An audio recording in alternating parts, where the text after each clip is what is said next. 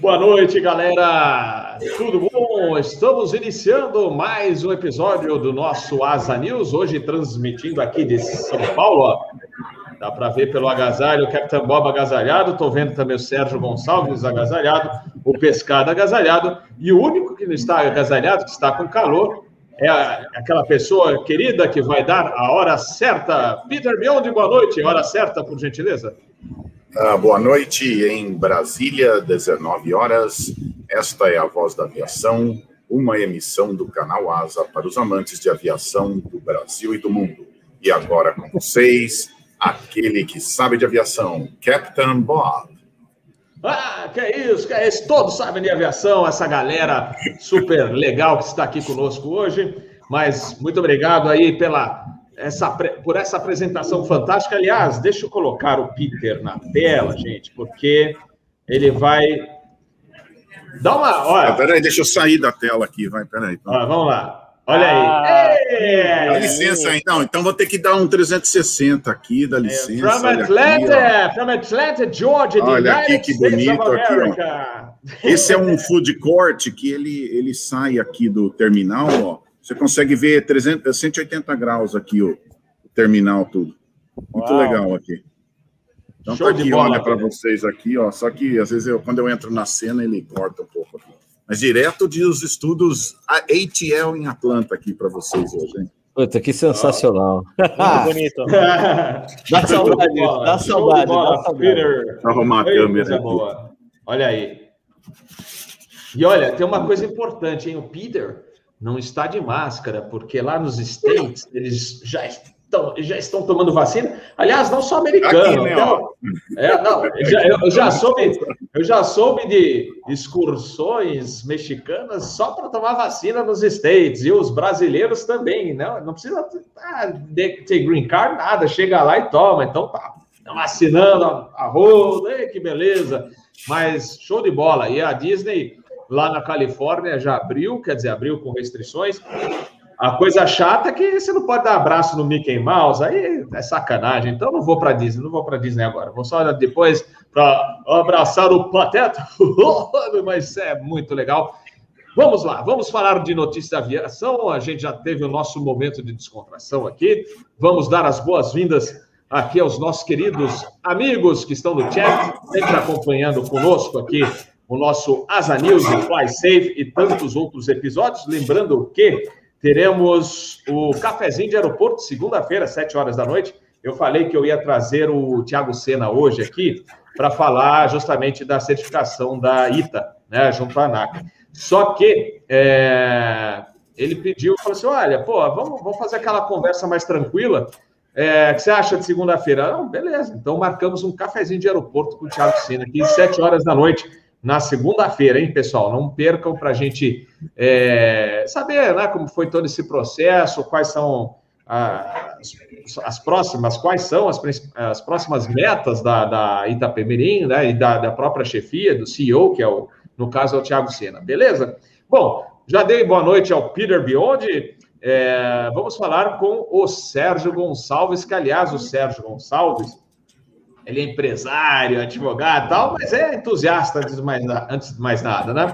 E adora o 727, criou o portal do 727 datacenter.net. E aí, sabe que ele me mostrou? Pode mostrar, ô Sérgio? Boa noite, bem-vindo à noite. Boa noite, boa noite, Robert Pescada, boa noite. Peter, boa noite também para você. Aliás, é difícil falar boa noite para você aí em Atlanta com esse horário aí, né? Esse, né verão aí, com esse sol todo, mas enfim. Do Brasil, boa noite. É, bom, é, vamos. Quer que eu mostre aqui, Robert? Posso fazer um share aqui? Vamos ah, não sei se o pessoal no chat vai querer ver o projeto já o esboço do livro pronto. Tá, tá. Vocês querem? Acho que querem. Vamos, então vamos colocar na telinha. Olha lá o pescada já. Quer, quer, quer. Então vamos lá. Então, vamos embora. Deixa eu mostrar aqui. É isso aí, pessoal. Dá uma olhada. Essa é a. Entrar em tela cheia aqui. Essa deve ser a. A coleção, cinco volumes de 300 páginas cada um. A capa do volume 1 já está aqui, a enciclopédia, o nome já ficou definido. É, vai sair ao mesmo tempo em inglês português e espanhol, lançamento simultâneo. É, aqui uma, a ideia de, de cada um dos volumes, dá para ver o tamanho, vai ficar grosso isso aqui.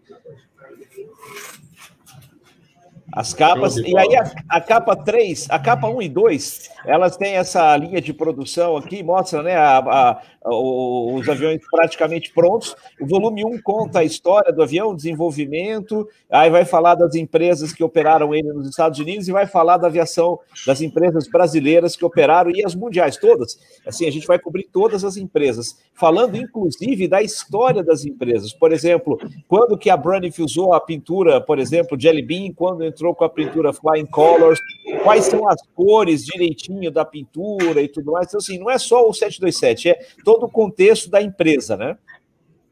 O 2, o volume 2 vai, vai tratar da, das histórias do 727, vai ter uma, um, vários pilotos falando da operação do avião, os casos, os acidentes, o, tem uma sessão especial sobre o 727 no simulador de voo, os 727 é, em, em, modelos, né, os, os, kits que existem do avião, a, linha, a, a lista com todos os, os 727 lançados, com a, com a informação de quem foi o, o comprador original e, e, e, a vida que ele teve em resumo, né, no 2 aqui só tem um resumo disso, e tem também, é, terá também uma, uma parte de estatística muito interessante sobre o avião, e aí os volumes 3, 4 e 5, que tem as capas iguais, só mudando a cor, são os, os volumes que vão falar da história de cada avião em si. Então, aqui, aqui você vê como é que vai ficar na mão de uma pessoa vendo, tá vendo? Ah, beleza. uma, le, uma leitora já dando mais. Né? E aqui é o seguinte, então, volume 1 e 2, e olha só, por exemplo, a história da Transbrasil, ó.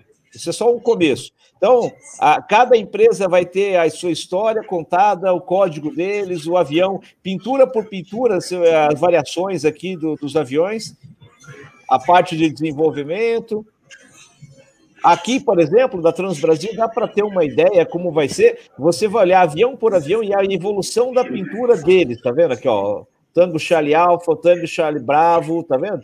E assim sucessivamente. Desse jeito, com essa qualidade, dessa forma, nunca, nunca foi mostrado antes.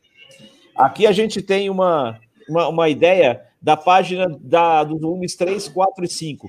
Tem uma tabela aqui com as informações do avião, é, o número dele na linha de produção, o, o serial dele, qual motor usava, qual operador é, inicial, qual prefixo inicial, qual último operador, qual último prefixo, uh, o lugar onde ele encontrou o destino dele, seja num acidente, seja preservado, desmontado e tudo mais. Embaixo aqui você consegue ver uma referência rápida em termos de cor. Qual é? Esse aqui, por exemplo, é o Lima Delta que vai ser preservado. Aqui, por exemplo, o Tango Tango da, da Total, que ainda está em operação. Então, quer dizer, é um livro muito gráfico, além das fotos, todos os 727 serão mostrados em detalhe com, com, com, perfis coloridos do tamanho da página. Isso aqui é um livro tamanho A4, aquele livro tamanho grande. E a forma, Robert, que eu estou trabalhando para colocar ele sendo é, desenvolvido para a gente, se quiser, vamos lá, vamos poder me interromper. A forma que eu estou trabalhando ele para ser desenvolvido é que ele poderá ser comprado online e, e, e, cada comprador vai escolher se quer o seu livro capa dura, capa normal, se quer com a folha papel couché brilhante, fosco, é, com algumas opções que tornam o livro um pouco mais caro, um pouco mais barato, mas acessível para todo mundo. Aliás, o Fernando aqui já mandando um cafezinho para o Captain Bob perguntando para você se é, vai ter que comprar. É, deixa eu ver se. Aliás, ele está perguntando de, do preço, se tem alguma coisa do volume. É, pessoal perguntando também se pode, pode comprar separado ou tem que comprar tudo junto. Não, Vai, então, a ideia que eu tenho é de lançá-lo no fim do ano. Quero ver colocá-lo à disposição já no Thanksgiving nos Estados Unidos, é, perto do meu aniversário, em novembro. Quero ver se eu coloco o livro à disposição.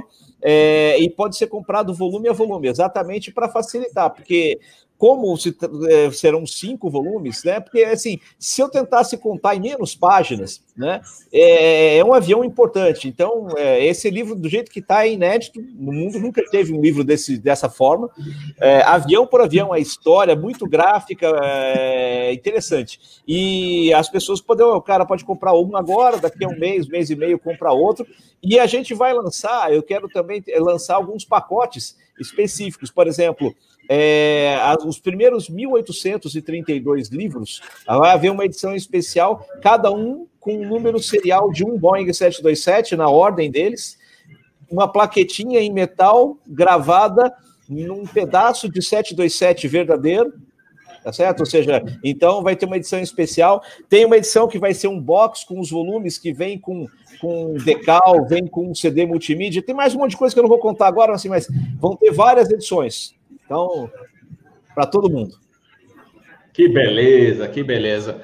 Bom, Sérgio, uh, vou aproveitar e dar boa noite também a mais gente que está aqui no chat, inclusive mandar um abraço do Japão, um abraço para o Japão, um abraço para Recife, um abraço para Uberaba, um abraço para Manaus. A gente não para de mandar abraço aqui para tudo quanto é gente aqui, é, mandando a, o cordial ou a cordial saudação para todos vocês aqui. É, perguntaram do Ruas, grande comandante Ruas, saiu do hospital nessa semana. A gente divulgou, inclusive, aquele vídeo legal que ele é, soltou né, para toda a galera que estava é, rezando por ele, mandando energia positiva. Ele já está em casa e hoje de manhã mesmo ele mandou uma mensagem falando que a recuperação está indo bem. Então, Valeu a energia de vocês, valeram as orações, show de bola. E se Deus quiser, em breve ele estará aqui conosco. Grande amigo, é, o comandante Hamilton Camilo Ruas, é, gente boa pra caramba, e a gente não vê a hora de poder tomar um café ou comer a pizza, né? Lembrando que no dia 20 de novembro teremos uma pizza para reunir toda essa galera aí em São Paulo, provavelmente na Charles Pizzaria. Né? Fica não muito longe do aeroporto de Congonhas, mais para o bairro de Vila Mariana tal. É, é, acho que vocês, o Sérgio, você já esteve lá, né, conosco? Ah, já estive lá. É, então é um lugar de fácil acesso, tem estacionamento, tem lugar para estacionar e é um lugar é agradável, assim, a pizza é muito boa para quem curte pizza, é, chopp, é, então, né, pescada, choppzinho de vinho é bom pra caramba lá. Então vai ser uma noite muito legal. Já tô, já soube de gente que está se organizando para é, viajar a São Paulo. É, o Araújo, o Igor Carneiro, então tantos amigos aí do canal que estão se organizando para chegarem aqui e prestigiarem esse dia do encontro, né? Do dia 20 de novembro. E por falar em novembro, Antes, vamos, vamos dar as boas-vindas ao Pescada e a gente emenda aí numa das notícias boas que a gente vai passar hoje à noite, né, Pescada? Seja bem-vindo, Pescada, que é da Foquemos Investimentos, é o CEO, é o poderoso chefão, comandante de Airbus. Fala, meu amigo, bem-vindo agora. Tudo bem, boa noite, boa noite para vocês, boa noite, Sérgio, Peter, Bob. Prazer estar aqui com vocês. A gente, no dia do trabalho, né, o dia que todo mundo pensa no que você faz a vida, né? Faz aquela reflexão. É um dia importante, né? Para você. A vida passa tão rápido, né? E é um dia bacana, talvez, para as pessoas. Bom, não vou falar, vai, vai que eu estrago a mensagem do Peter, eu acho que eu não vou falar muito. não, não, hoje. É, e, e lembrando que semana que vem, gente, olha, para quem esqueceu, tem gente que eu conheço que esqueceu, hein? Domingo que vem é dia das mães. Tem que comprar presente, hein? Boa. Não esqueçam, hein? Dia das Mães, próximo domingo, hein? Não, não esqueça. Boa, Mas, Pescada, bem-vindo aí a bordo. Vamos bater aquele papo que a gente tanto gosta. E eu não sei, acho que eu não sei se é o microfone aí, Pescada, ou. Mas vamos fazer o seguinte: quando um estiver falando, hoje a gente vai deixar os microfones em off, até porque minha conexão da internet não está lá essas coisas. Mas uh, vamos para as notícias. A primeira que eu vou aproveitar e pegar o gancho, né, que a gente vai ter no dia 20 de novembro, nós vamos ter a, a pizza, é falar que teremos a Labasse, né, que foi suspensa no ano passado, aquela feira maravilhosa de, de aviação executiva que normalmente a gente vê lá em Congonhas, não sei agora, né? Porque houve uma mudança lá, mas 9 a 11 de novembro, a Labasse 2021. Então teremos em novembro.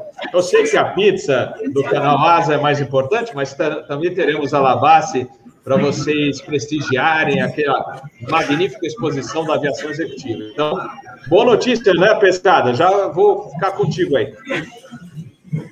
Estaremos lá, Bob. Certamente a gente vai se encontrar lá, tanto na pizza quanto na Labassa. Eu tentei entrar ali para ver, eu, eu, peguei que você mandou para nós ali a notícia, mas o site ainda não aparece nada, né? Tem uma menção que eles, que eles fizeram que ia pra, ia pra, era para ser em agosto e agora tá nessa daí de novembro, né? A gente vai acompanhar ali. Talvez, talvez o Rui, o Rui esteja por dentro, né? Por conta da associação, né? Ah, pode ser, pode ser. Ele, quando estiver na, no, na próxima edição que ele é, vier aqui conosco, aí certamente a gente vai perguntar para o Rui. Peter e Sérgio, vocês gostariam de comentar sobre isso? Aliás, eu vou, eu vou fazer o seguinte: eu vou perguntar ao Peter se ele tem alguma notícia também da NBAA, que vai acontecer, né, em Las Vegas, em outubro. Espera um pouquinho aqui. Deixa eu olhar aqui o meu. Vocês estão me ouvindo? Estamos, vamos lá. Tá bom. Eu estava ouvindo o YouTube para responder. É, desculpa, eu nem prestei atenção. O que, que você está falando? Eu estava resolvendo um problema aqui. Fala, o que, que você falou? Não, Robert? tranquilo. Não, eu perguntei da. A gente está falando da Labasse, que vai. Normalmente uhum. era em agosto, e agora vai ser em novembro. Confirmado, parece, para início de novembro, a Labasse em São Paulo, e a NBA vai acontecer também em outubro em Las Vegas, né? Viu? É, então, eu tenho um trauma, nunca fui na Labasse. E é, é, o meu trauma. E tem aquele. O, o, o Labassa é o de São Paulo, né? É o, é o de São Paulo. Nossa, tá decolando um A330 aqui na minha frente, pessoal. Pena que vocês não podem ver aqui. Viu? Uh, viu? O Labassa é o de São Paulo, né? É, é, o, é, o, é que é em São Paulo, né? É esse? Isso, Peter. Isso. É. Então, eu fui no do Chile uma vez. Tinha, não sei se ainda tem, tem um ar show no Chile. Ainda tem ou não? Uh, a FIDAI, acho que a FIDAI está suspensa também. Está suspensa, tá bom. Mas eu fui nesse no Chile, eu tenho uma lembrança interessante, que eu falo francês fluente, né? E na época tinha um dos Airbus fazendo teste lá, né? E ninguém podia entrar, tava tudo com equipamento no avião. Não deu outra, né? Eu falo francês, já cheguei com o cara lá, ô, oh, bonjour, monsieur, ça va? Ah, tá, tudo bem, você pode entrar, vai lá, vai lá. Eu subi no avião, tava tudo equipamento de teste, e foi engraçado que o mesmo avião que eles mandaram era o avião que foi fazer os testes na Bolívia, né? Que eles usavam a Bolívia para fazer testes com os aviões, né? Então foi exatamente esse avião, né? Mas eu nunca fui na Alabasta, já fui no, no NBAA, gosto muito, tem um monte de foto, tô sentindo falta. Eu tinha um amigo da Embraer que me mandava os convites, né? Então era muito gostoso, ficava ali na, na, na sala VIP da Embraer, comia, era muito gostoso, tinha oportunidade muito boa. Mas esses shows são muito bons aí, mas nunca fui no do Brasil, espero um dia aí, viu? Que tal esse ano, Peter? Esse ah, ano tá puxado você já, você já aproveitava a Labassi, já esticava a, a, pizza, passava uma semana aqui com a gente. Olha que bacana. O pior, preciso planejar aí, viu? Preciso planejar. Planeja? Mas eu, eu gosto Planeja. muito desses shows, porque é muito gostoso. Pessoa oportunidade de conversar com todo mundo. De repente, você está conversando com um milionário ali do seu lado, você nem sabe, né? Porque parece um cara normal, né? Roupa não, normal. Tenho, você vai ver um milionário. Assim. né? é, exatamente, exatamente. É isso que acontece. Assim. Não, eu estou trocando meu Gulfstream o mês que vem. Esse cara tem um Gulfstream é muito interessante essas coisas assim. Você, você entra nos aviões e o dono do avião está lá sentado, batendo papo, eles vão. E é muito divertido. Tenho muito, muito boas, uh, boas notícias, do, do, muito boas saudades. Geralmente eu ia aqui em Orlando, quando o NBA era em Orlando, né? E uma vez foi aqui em Atlanta, também foi muito gostoso e muito divertido. Não sei se eles fazem no Brasil, mas um dia eles abrem para estudantes aqui. Então, vão muitos estudantes das escolas, é muito legal o jeito que eles fazem aqui uh, para dar umas aulas para os alunos secundários de níveis mais baixos. Mas vamos ver aí, vamos planejar aí. Tendo avião, a gente está nessa aí. Show de bola, show de bola. E o Fernando perguntou: esse evento da pizza vai ser só piloto e jornalista? Não, entusiastas, quem quiser, traz a. Só não pode entrar o cachorro, que aí o restaurante não quer, mas pode trazer toda a galera, família, filho. É, se couber, vai todo mundo lá, né? Aí a gente tem que organizar bem né, depois para ver se cabe todo mundo lá, né? Porque a gente faz o segundo andar lá da pizzaria, mas aí tem muita gente que faz pizza também. Imagina, eu acho que até vou ligar para a pizzaria, porque você imagina que já deve ter gente fazendo reserva já é, pensando nas futuras confraternizações, porque ninguém vê mais a hora de poder né, fazer uma confraternização. E até novembro, tanto que a Labasse é, pro, programou a, o evento para que era normalmente agosto, passou para novembro, porque eles já estão esperando que a, as coisas estejam bem melhores lá para novembro. Então é isso. É, a pizza é aberta a todo mundo que quiser nos é, encontrar lá para bater papo sobre aviação. Sérgio, gostaria de comentar? Ah, bom, a, vantagem de um evento desse, né, é que você consegue ver essas aeronaves que, em geral, ah, não é muito o dia a dia de pessoas normais, né? Essas aeronaves executivas. A gente está acostumado com airliners, é, um ou outro avião executivo, mas olhar os últimos lançamentos, poder chegar, olhar de perto, entrar, né? É, e ver como essas aeronaves são fantásticas, é uma oportunidade única que essas feiras como a Labastre propiciam para a gente. E para o Brasil, claro, é ótimo, porque para nós é, significa, se acontecer mesmo em novembro, é que a gente tem aí novamente chance de retomar um pouco né, a atividade econômica com, com um setor tão importante como esse. Então, estou torcendo para que aconteça. Show de bolê, show de bolê. Vamos, vamos prosseguindo então, ó. Olha o Araújo mandando cafezinho para o Ruas. O Ruas se Deus quiser, ele vai uma hora aparecer aqui para dar um alô para vocês aí. É, eu já, já conheço ele pessoalmente, né? Vocês conhecem uh, apenas aqui pelo canal, mas se Deus quiser, ele estará também no dia 20 aí para vocês darem um abraço pessoal no, no Comando de Ruas. Mas vamos prosseguindo com as notícias. Tem uma que eu nem mandei para vocês, gente. Deixa eu ver se eu consigo. É, porque quando eu preparo as notícias, eu faço uma lista e mando para o pessoal dar uma, né, uma olhada antes da gente debater a notícia aqui. Né? Uh, deixa eu ver aqui. O que eu, é, é, eu queria comentar com vocês, porque eu recebi isso da FA eu achei fantástico, fantástico. Por que, que as coisas funcionam lá e não funcionam aqui? É, aquela. Bom, você que é advogado, né, Sérgio, né? Aquela lei não pega aqui, sabe? Então, o Brasil é o único país do mundo que tem lei que não pega, eu não consigo conceber é. isso. Né? É verdade. Então, então eu, eu fiz questão de guardar aqui, que eu recebi já faz uns dias. A FAA é, determinou multa para três passageiros. Para passageiros, três. Olha o valor da multa, gente. Primeiro passageiro que incomodou mais, causou tumulto, ó, foi num voo da JetBlue é, do Haiti para Boston, tá? É, ele incomodou, tava, é, já veio consumindo álcool, aí começou a incomodar todo mundo, é, avançou para cima dos, dos comissários, para os passageiros. Sabe qual a multa dele? 31.750 dólares que ele vai ter que pagar.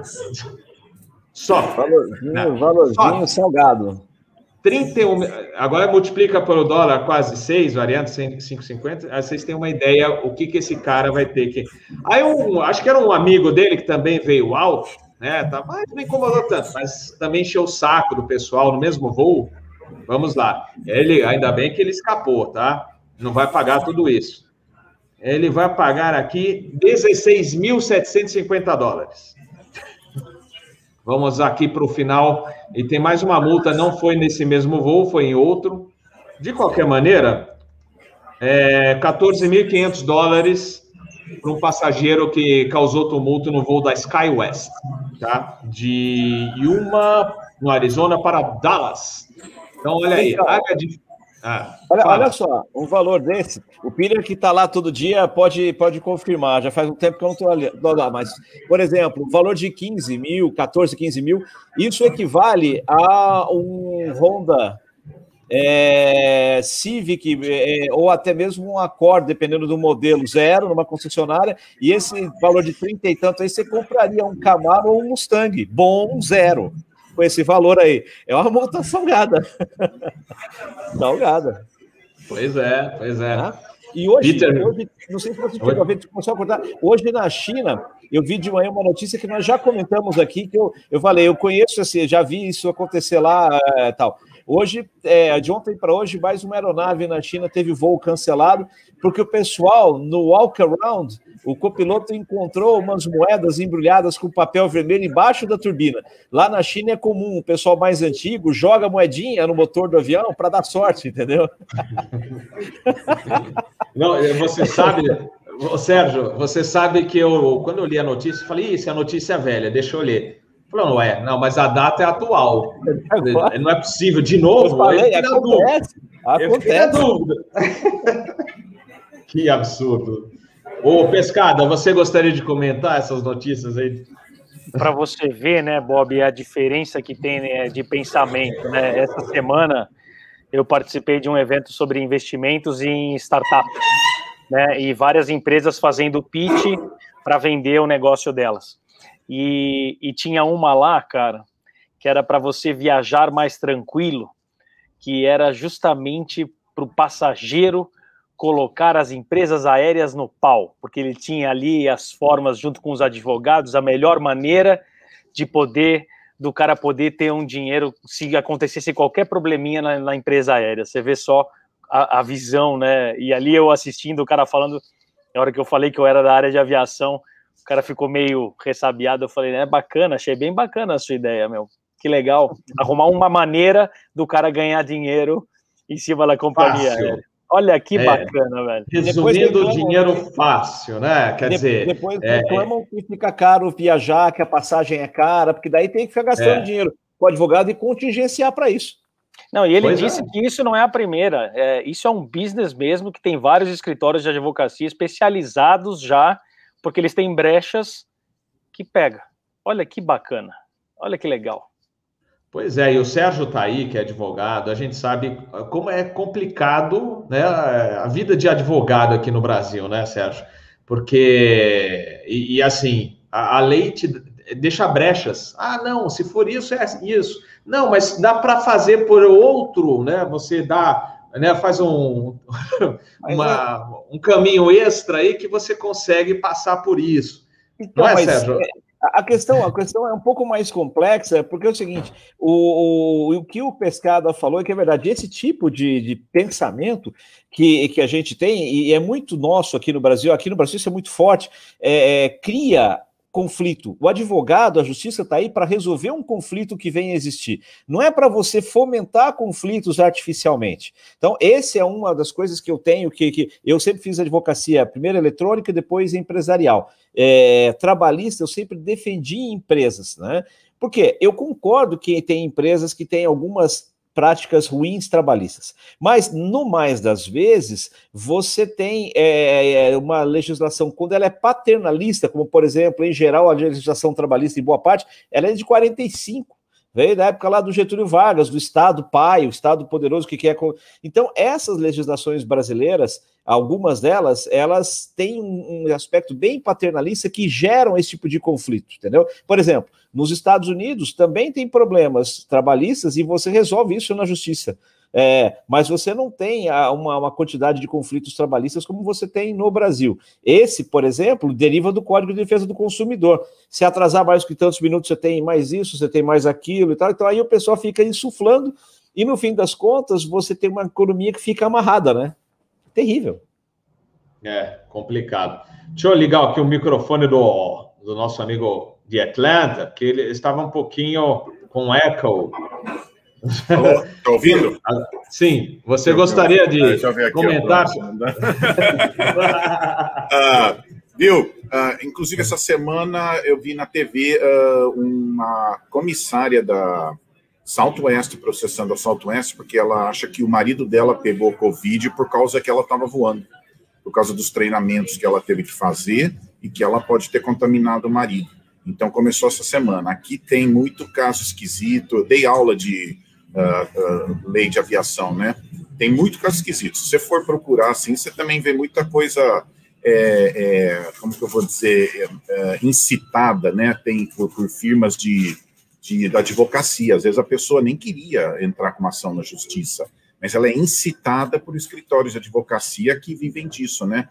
E tem vários casos aí que a pessoa só queria uma coisa uma, uma uh, recompensa honesta, mas daí entra o escritório de advocacia e, e quer ganhar um monte de dinheiro em cima, né? Então, infelizmente, toda profissão tem, tem gente com isso, tem gente que tira proveito da aviação, a lei tem falhas, né? Aqui a gente chama milking the system. Sabe quando você vai na vaca e tenta tirar o leite assim, né? Então, para que, que eu vou trabalhar se eu arrumo um jeito de processar a companhia aérea, entendeu? Infelizmente, tem, tem, tem esse tipo de coisa aí. E, e companhia aérea é um alvo fácil, às vezes, né?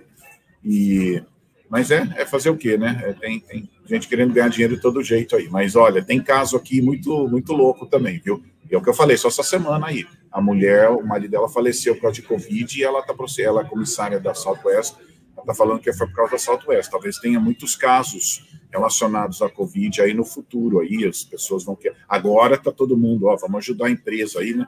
Mas não se sabe daqui a alguns meses como vai virar o amiguinho de um dia é o, é o inimigo do dia seguinte, né? Então, tem, já tem gente que alertou que vai ter ações na justiça aí por diversos motivos aí daqui para frente. O, é, o Robert, Robert, deixa eu, deixa eu, só comentar uma coisa. Isso que o Peter estava falando, é, eu, como já é, é, fiz e faço parte do escritório de advocacia nos Estados Unidos, é, é, tem uma coisa engraçada. A gente tem uma visão. Eu, quando eu fui para lá, eu achei. Tinha propaganda de advogado, né? Na, em cartaz na estrada, na cidade, no ponto de ônibus e tal. Falei, pô, advogado no Brasil não pode anunciar, entendeu? Isso se considera captação de clientela, né? Hoje em dia a OAB está bem devagar com isso, é, não pega muito no pé, porque essas empresas que elas oferecem é processo. O Pescada falou, a empresa está oferecendo processar as pessoas. Mas é, advogado nos Estados Unidos também só pode anunciar advogado de acidente pessoal.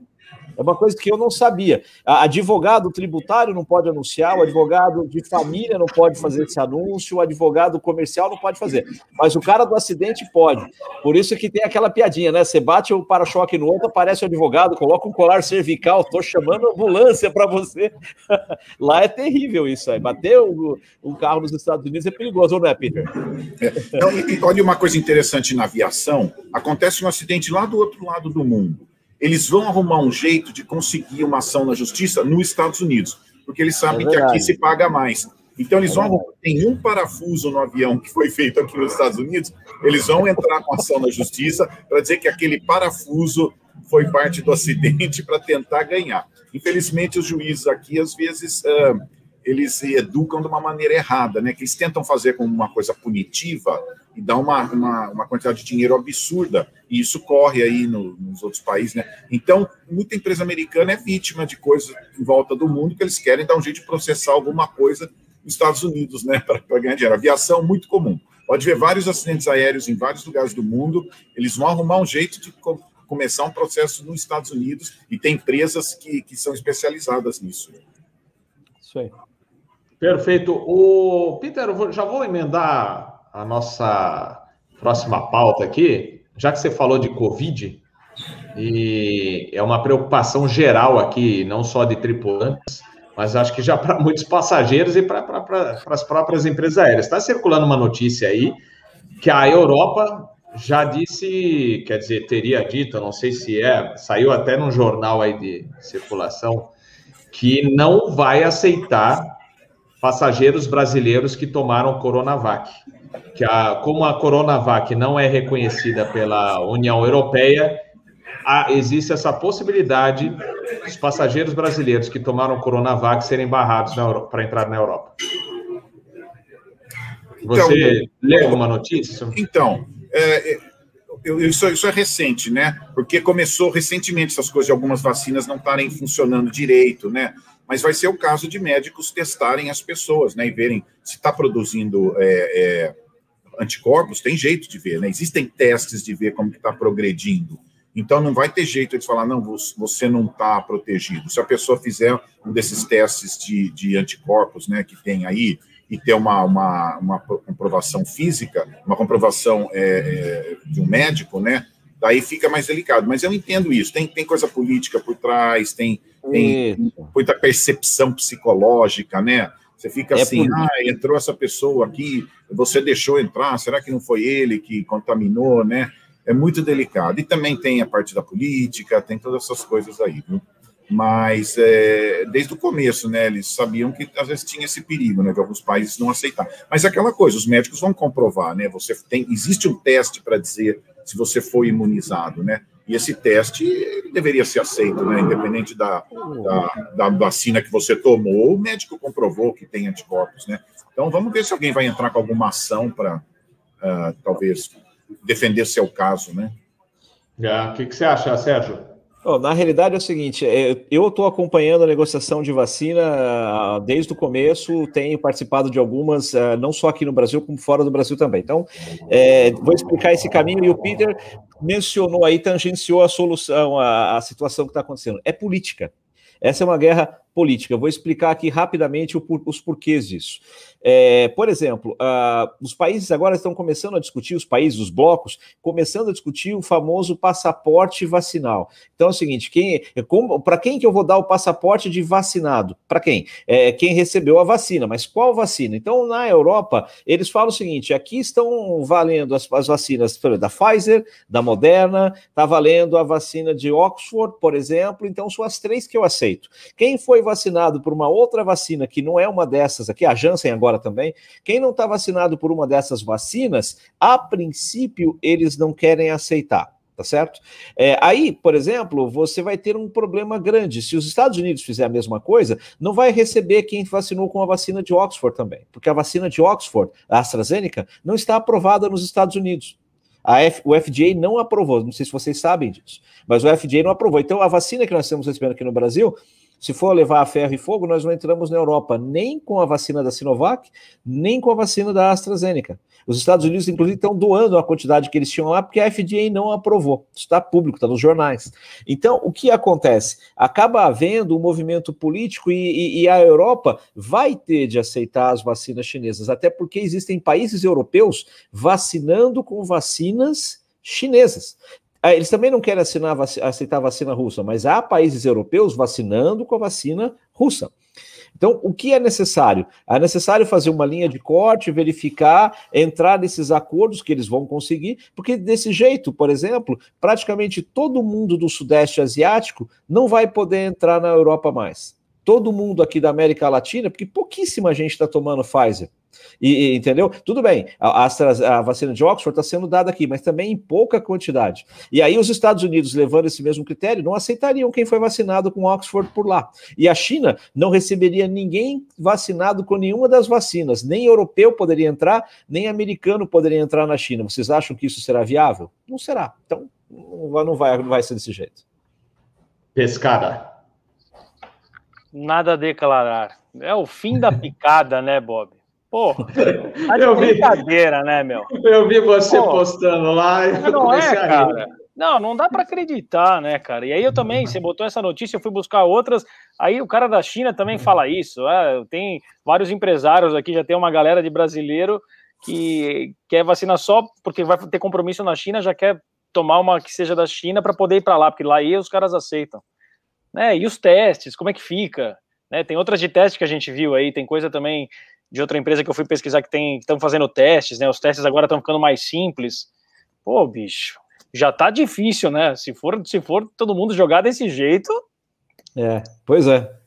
É pois péssimo. É, tá Não, a aviação é a primeira a sofrer, porque aí você fala o seguinte: as empresas asiáticas, exemplo, ninguém vai poder entrar também nos Emirados. Abu Dhabi, Bahrein, Dubai vacinaram com vacinas chinesas. Ninguém vacinou com, com, com Oxford, ninguém vacinou com, com Pfizer lá. Então, a Emirates não funciona mais.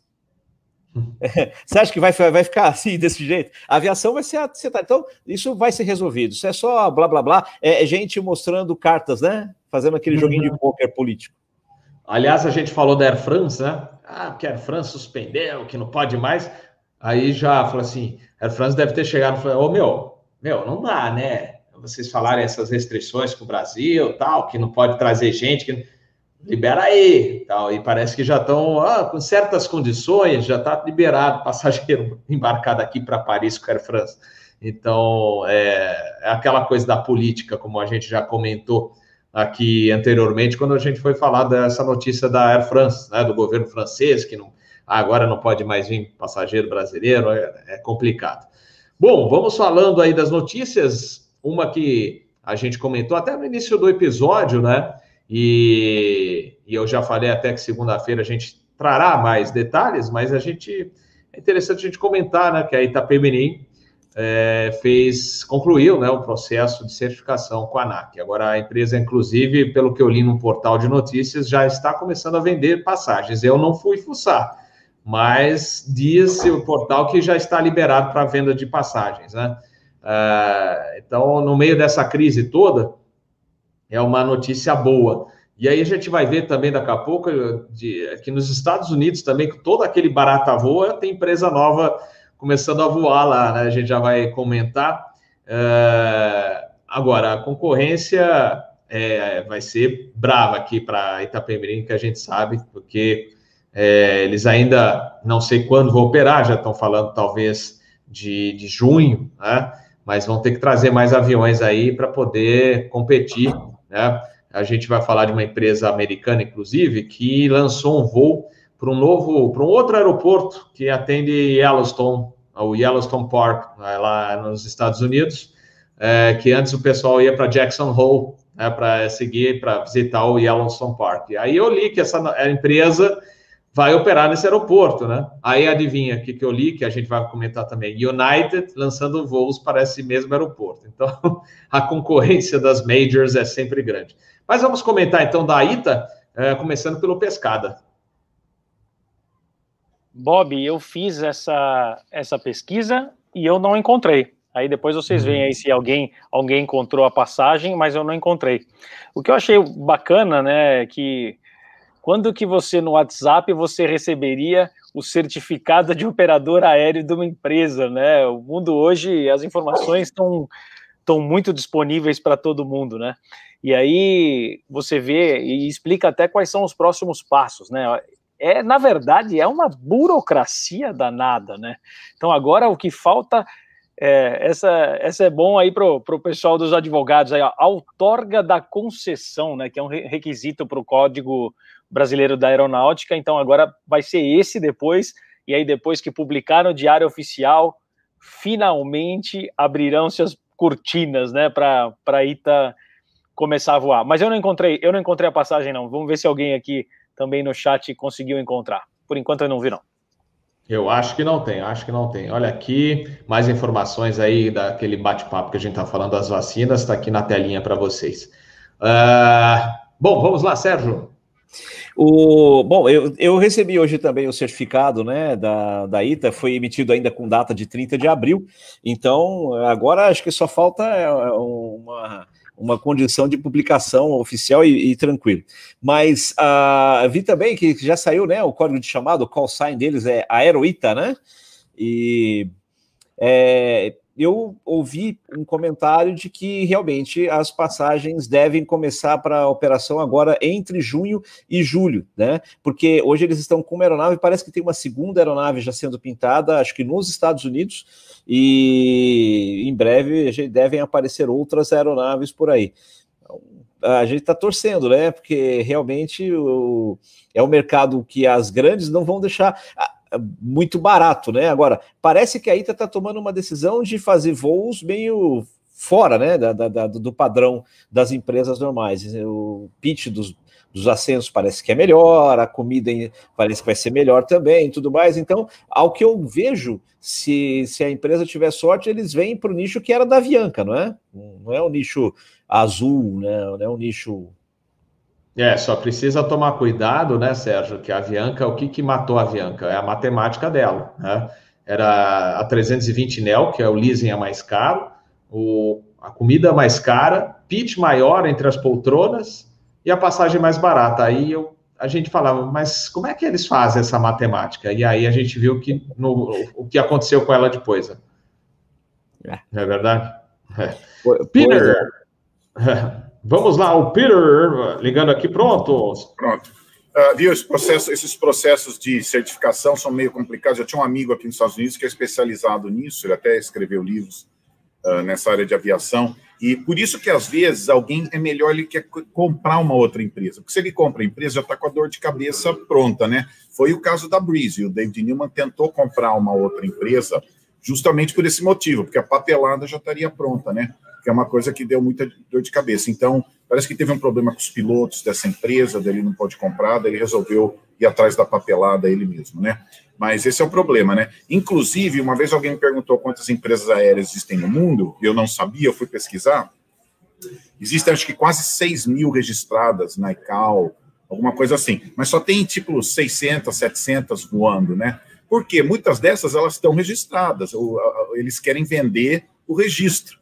Então, isso aqui é um comércio, existe um comércio de registro aí. Alguém quer uma, já uma empresa registrada? Então, essa é uma área aí, né? Em alguns lugares vale mais a pena você comprar pelo registro do que necessariamente daí você constrói a sua empresa aérea em cima do registro. Mas é, é um, é um processo complicado aí que, que dá dor de cabeça. Positivo. E falar também empresa nova, é, a gente leu essa semana a notícia da Equatoriana, né? Equatoriana voltando aí para o panorama da aviação comercial da América Latina. É, lembrando que a Equatoriana pertenceu à VASP, né? na época do Canhedo. Né? E aí a gente já sabe que fim levou a Equatoriana com a VASP. Né? Foi tudo embrulho, lá de aéreo boliviana, equatoriana, tudo que estava junto. Aliás, eu, eu lembro da VASP, que eu acho que foi um, Alguém comentou comigo, um engenheiro, uma coisa que, na época que a VASP deixou de ser estatal, foi privatizada, tinham 50 motores JT8 de reserva lá na, nas instalações.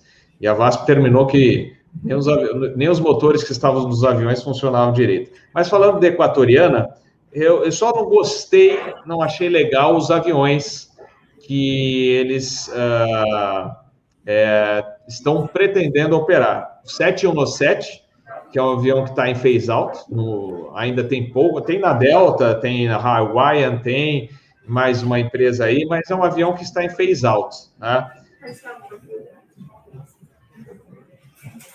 Complicado, né? É, você operar um avião desse jeito. E lembrando também que é, o 717 veio para o Brasil é, para demonstração. E ele não é um avião, ele não é um avião legal para operação em pista curta, por exemplo, é, ou com alta elevação, né, porque é, a performance dele deixa a desejar. Eu estava a bordo desse voo de demonstração do 717 e a gente quase varou a pista, quase despencou lá na Rubem Berta, que era a tripulação americana. Eles não estavam acostumados a, acostumados a pousar pela 35 lá em Congonhas, eles passaram a marca, jogaram o avião no chão e frearam com tudo. Sabe que é meter pé no freio? Porque senão ia varar, ia ser um acidente. E a gente livrou a pista pelo acesso da cabeceira 17, para vocês terem uma ideia. Então, não é um avião legal para operar em pistas não tão boas. Né? E a gente sabe que a América Latina padece, né? Os países vizinhos, lá todos da, né? da do Equador, etc., é, padecem de pistas boas, é, alguns países vizinhos têm pistas com alta elevação, então é, é, preocupante. E o Dash 8, né? Falou Dash 8, é, aqui 400, eu acho. O Dash 8 eu acho um espetáculo de avião. Eu acho muito bom o Turbo L, só que ele é caro. Ele é muito caro. Ele chegou a operar no Brasil, mas era um avião extremamente caro. Um avião que tem até APU, sistema é um Turbo Hélice. Turbo Hélice, por exemplo, o ATR, no caso do ATR, ele, ele tem uma, é um APU disfarçado. Na realidade, ele, ele trava a hélice, é o motor que fica é, é, acionado, entre aspas, no solo, com a hélice travada. E aquilo lá é o APUzinho dele, por isso que é barulhento no, no chão, quando a TR está parada, que é o motor lá faz, trabalhando com a hélice travada para fazer a, né, o trabalho de APU para o ATR. Né? E o Dash 8 é fantástico, é um avião maravilhoso, só que é caro. E a própria Bombardier não está numa situação legal. Né? É, a Bombardier já andou vendendo as unidades, né, passando adiante é, a parte de, de, de, de etc. Então, é, eu vejo assim com certa preocupação. Eu vou ver até se eu consigo, antes da gente, eu vou passar para o pessoal comentar a notícia da Equatoriana, se eu consigo mostrar para vocês a foto que eu tinha salvo aqui no, no, no, no celular, eu vou tentar mostrar para vocês, tá bom? Deixa eu passar então para o Sérgio. Sérgio, you have control. Ok, Bob. É, bom, eu, eu, também não consegui entender. Eu vi até no Facebook uma, um, um americano, um amigo, postando o que seriam as pinturas. É, o que eu achei de legal é que vai lembrar um pouco aquela pintura, as pinturas dos bons tempos, que é equatoriana, nos anos 70, né? Nos anos, final dos anos 60, começo dos anos 70, eles tinham pinturas icônicas, né? No, no 707, tinha aquele 707 cargueiro dourado, que era muito bonito, tinha aqueles outros 720 com pinturas muito, muito é, chamativas, com várias cores e tudo mais. E, e a, a, pintura nova, ela tem uns desenhos e eu vi acho que três ou quatro variações de cores, né, no, no 717. Agora, a escolha da aeronave em si realmente chamou a atenção por isso, porque hoje, ainda mais com a crise né, deflagrada aí com, com a parada da aviação pela Covid, você tem uma quantidade enorme, por exemplo, de A320 disponíveis para uh, serem arrendados a baixo custo, você tem uma quantidade enorme de Boeing 737 parado é, em empresas que não vão sair do chão mais, então eu não consigo realmente entender. Os, os Q400, efetivamente, até para operação em pistas altas e tudo mais, ou pistas curtas, é uma aeronave fantástica. Para nicho, eu acho tranquilo, mas a escolha do jato realmente chamou minha atenção. Bom, deixa eu ver se eu consigo mostrar para vocês a foto que eu recebi. Não sei se é essa mesmo, mas eu acho, eu vi lá no, lá no exterior, acho que essa montagem aqui. Deixa eu ver se eu consigo mostrar aqui. Aí, vocês estão conseguindo ver? Sim. É, essa aí. Esse é o 717 é, não sei se é, vai ser isso mesmo, mas tá aí. Esse é o desenho do 717 da Equatoriana. É, é diferente da imagem que eu vi. É, a imagem, eu, eu, vi essa também é, no site aqui, e tem uma um, um outra imagem com, com eles aqui. Eu vou tentar. Deixa eu ver, Deixa eu me ver posso, aqui. Posso só acrescentar? Por favor. Pode, manda. Ontem eles fizeram esse lançamento no YouTube.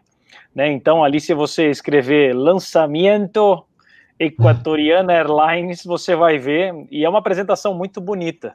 Né, tem jornalista, o pessoal da empresa, e aí mostra, ao invés dele ser pintado assim até o meio do avião, Bob, é só a parte de trás, é só o cor dali que ele é, que ele é, e ele, e ele vem realmente vem em três cores diferentes, chamam bem a atenção, assim, um é meio roxo, assim, meio vinho roxo, outro uma azul e uma outra que é verde e amarelo. Até o, ele é mais Olha. verde, né? Mas tem uns tem, tem umas partezinhas ali de, de verde e amarelo e a explicação deles é que é para homenagear a biodiversidade que existe no Equador.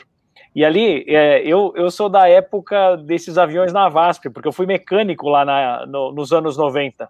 Então Olha tinha, aí tinha tanto esse como tinha o Lloyd aéreo também, era o Lloyd aéreo boliviano, eram os que apareciam pra gente lá. Ô, ô, Aliás, Bob, mostrar ô, aqui a tela? Eu tenho, eu pode, tenho a pintura nova aqui, ó. Manda aí. Tá? Então vamos lá. É, assim que entrar, pronto. Esse aqui, ó. Uh, essa, essa pintura aqui, ó. Ah, tá. Legal. É, tá vendo? Como disse o Pescada, não vem até aqui na frente, para atrás, tá vendo? Olha. Uhum. Mas ficou bonita. Uhum. Esse avião da eles fizeram o desenho em cima do Fokker, um Fokker é, 100. Fokker 100, né? O Fokker 100. é, é, mas tudo é. bem. Essa semana eu vi uma propaganda da, da ITA em cima do 737, então também tá tudo certo. Ah, foi, foi. E apagaram correndo, né? Mas então, aí tinha, tinha um comentário bom no, no grupo lá que falaram assim: é, tem piloto que não distingue, piloto que olha para o assim, ah, é um 30, não é um 67? Ah, é verdade. Então, para E ó, é, não, vocês vão falar assim: ah, para aí, Capitão Bob, você tá brincando que o cara que voa contigo não reconhece. Não, pior que tem cara assim. Eu vou contar uma rapidinho aqui, depois, Pescado, eu queria falar contigo ainda, depois eu passo para o Peter. É, isso é recente, eu estava de extra eu fui fazer a matéria daquele é, Penang Experience Brasil, sabe? Que estão montando lá em cima Brasília. da fuselagem. É, em Brasília, do Fokker 100. Inclusive tem a, a reportagem aqui no canal Asa, né? E aí eu voltei de extra, é, é, Brasília, Congonhas. Eu estou no cockpit lá no Jump Seat. E aí eu... Ah, o que, que você veio fazer aí? Não, vim fazer a reportagem aí do, lá do Fokker 100, que está sendo preparado assim, acessado. Aí eu falei, pô, que legal. Pô, é, quando estiver em Brasília, agora vou jantar lá. Aí sabe o que o comandante falou? É, só faltava essa. Eu, no meu descanso, ainda ter que ir para avião. Aí eu falei assim: não, os entusiastas da aviação gostam. Foi a resposta. E parou a conversa aí. então, é, é. E o pior, tem gente que realmente. Colegas são poucos, mas colega que não. Ah, ah isso. Ah, ah, é 67? Ah, é. Pô, pois é. Então, é, aquela da, da, o erro da ITA não, não pode, né? Da ITA usaram 737 uma propaganda e correram a pagar rapidinho, né? Mas o Pescada, vou aproveitar que você foi mecânico lá. É, é, é eu ouvi essa história lá, que estava cheio de motor de reserva JT8, depois quando a VASP acabou, já não tinha mais nada, né? Nem o do, do avião estava funcionando, né? É verdade, é verdade. E, e, fica, e é, isso, eles estavam em Congonhas. Eles ficavam em Congonhas, que é onde a gente fazia eu acho que era o, o cheque Alpha e o cheque Charlie, a gente fazia tanto do, do Boeing e do A300 também. Então eles ficavam ali. Tinha espaço ali, aquele espaço é enorme, né? O que era da VASP. E tinha um monte de, de motor por lá. E depois, no final, o negócio já foi, né? Na, na uhum. hora H ali já não tinha quase mais muita coisa. Uma pena. É, uma, uma é. época muito, uma época muito bacana. E, e, é interessante isso que vocês comentaram é, a respeito do, dos Airbus né, estarem com preço mais acessível, porque eles justamente vão entrar na concorrência de quem? Da Avianca Equador, que existe e está voando, e da Latam Equador também, que voa com A320. E eles vão colocar esses aviões aí para brigar com eles. Do, você diz do 717? Do, isso. Da, da, é do 717, né? Isso, tá. isso. Eles vêm, eles vêm para brigar com os concorrentes que estão voando Airbus, né? e aviões uhum. mais novos, tudo esses aviões ali, eu peguei uma reportagem dizendo que eram por mais ou menos 15 a 20 anos de uso que eles tinham. E aí já fizeram, já tem uma propaganda, né, que eles falaram ontem na live, que eles vão começar a voar só em outubro, né, desse ano, e o primeiro voo já vai ser uma tripulação só com a mulherada. Só mulher para aparecer na primeira ali, para já dar uma Fazer levantada na, na, na uhum. divulgação, exato. Show de bola. Peter, tá quietinho aí, vamos ligar o, o fone dele, passar para. Eu tô, eu tô tentando ficar no meio da tela para ver se melhora a visão lá, porque eu tô vendo tanto avião bonito aqui, até com dó, queria mostrar aqui. Então, se aparecer um avião bonito eu abaixo, daí dá para ver, tá? Viu? Olha, uh, eu estava vendo os negócios da equatoriana, em termos de business plan, é uma coisa muito boa, né? Ajudaria muito o país deles, eu olhei tudo aqui, faz sentido, né? Pelo que eu olhei a isso, eles começariam com 6 Dash 8, né? o Q400 de 76 passageiros e o Q200 de 37 passageiros. Eu li uma reportagem de antes, não da, da, do lançamento disso, mas como é que era o plano, é de um, coisa de sete, oito meses atrás. Falaram que eles tinham mais ou menos 20 milhões de investimento, que eles iam investir 20 milhões, o que não é muito, viu? Normalmente você precisa de muito mais. Eles estão falando inicialmente para essa coisa de 29 rotas, né? E é muito interessante, porque 85% dos aeroportos do Equador não tem serviço aéreo, né? Então, ele está, ele, em termos de business plan, das ideias dele, é uma ideia boa, né? Uh, para ajudar o país. Então, esse é o lado bom. Mas só, só para vocês saberem, eu, eu, eu, vou ler as notícias, daí vou para outra, acho outras. Tem 90 airlines querendo começar agora em 2021 no mundo, pessoal. Tem 90. Eu, olha que eu olhei o número, e, e por essas razões, está fácil de comprar avião com desconto, muito profissional bom aí no mercado, aproveita os vácuos das grandes que tiveram que enxugar um pouco, disponibilidade em aeroportos, tudo isso criou essas condições para muitos lugares do mundo é, é, querer é, começar companhias aéreas, né? Até o, tem um cara que falou que ele comprou os aviões da Norwegian, bem barato. Uh, uh, então está tendo essa onda aí, olha, um cara da, de uma empresa nova também, Morse Atlantic, né? Então é isso que está acontecendo. O pessoal está animado porque acha que vai ter esse, esse espaço aqui. Deixa eu ver se eu pego aqui, ó. Olha ali o é, ali o, Peter, o Peter, é, perguntaram se você se é cenário de fundo de computador ou se você realmente olha, mostra, mostra, mostra. É verdade, olha aqui, ó, pessoal, olha. É. é. verdade, aí, ó. Já tinha um assalto extra ali chegando. Viu? Mas então é isso, nessas condições de mercado estão tão dando animação pessoal. E muito funcionário disponível, tem piloto disponível, tem gente de revenue management disponível, tem ex-CEO disponível. E esse pessoal não quer ficar parado. Eles, você sabe como que a gente aviação, está no sangue, vai arrumar a sarna para se coçar, né? Então, é, então tá acontecendo, mas eu fiquei alarmado com, no, no número. 90 empresas devem começar ainda esse ano, esperando essa retomada aí, ó. Mas só um, um salto extra para vocês. Ali, Opa, ó. peraí, deixa eu, deixa eu colocar na telinha. Aí, ó, um salto ah, extra. Olha lá, olha lá. Ah, Eita, lá. essa aí, né? Ó, pronto. É o Max, é, é o Max. É, pior que tem os Max mesmo. Né? É o Max. Mas é isso, viu, pessoal? Em termos de business plan, é um, é um, é um, é um plano que faz sentido. E começar com o Dash, com o Dash 8 aí, faz sentido nos aeroportos de lá, tudo, né? Vamos ver, 20 milhões de dólares não foi muito o que ele já, já colocou agora, né? Mas demora para ganhar dinheiro. Esse é o problema. O segredo de companhia começando é quanto tempo vai levar para você começar a ganhar dinheiro. Tem gente que fala dois, três, quatro anos. Você tem que ter caixa para três, quatro anos sem ganhar muito. Vamos ver, se ele tiver esse caixa, a coisa prospera, né? Ô, ô Bob, Ô, Bob, ah. é, é, essa, só fazer um comentário nisso que o Peter está falando, realmente faz todo o sentido. É, se nós, a gente parar para fazer depois uma conta aqui e, e, colocar também a quantidade de empresas que pararam de voar agora, né, nesse, nesse, nesse, nesse, dessa crise toda, do ano de 2020 para cá. Várias empresas pararam. Por quê? Porque as empresas já vinham com problema, e aí, quando parou, né, o fluxo de caixa já apertado, já meio estrangulado, quando parou, foram embora de uma vez. Se retomar um movimento como era antes, vai haver um vácuo. Então tem lugar para essas empresas novas mesmo, principalmente aí na Europa, né, em algum lugar nos Estados Unidos e tudo mais. O Brasil perdeu o quê? Só a Avianca, a gente não perdeu ninguém. Então a Itapemirim está entrando com uma ideia nova para ser uma empresa a mais. Mas nos países em que se perdeu empresas, faz todo sentido entrar em empresas novas, até porque elas entram sem aquele passivo, né? Então, tem a tendência de conseguir se firmar durante algum tempo. Muito bom, muito bom. Isso aí. Aliás, ô Sérgio, como é que você abre a porta do banheiro?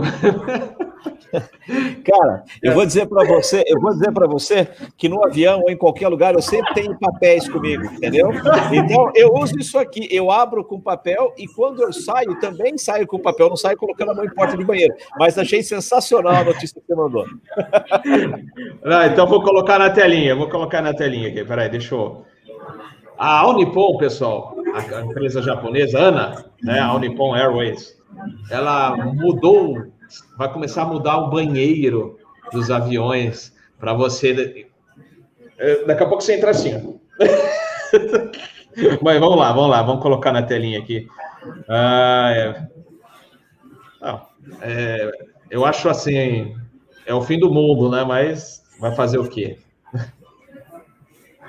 Vamos lá.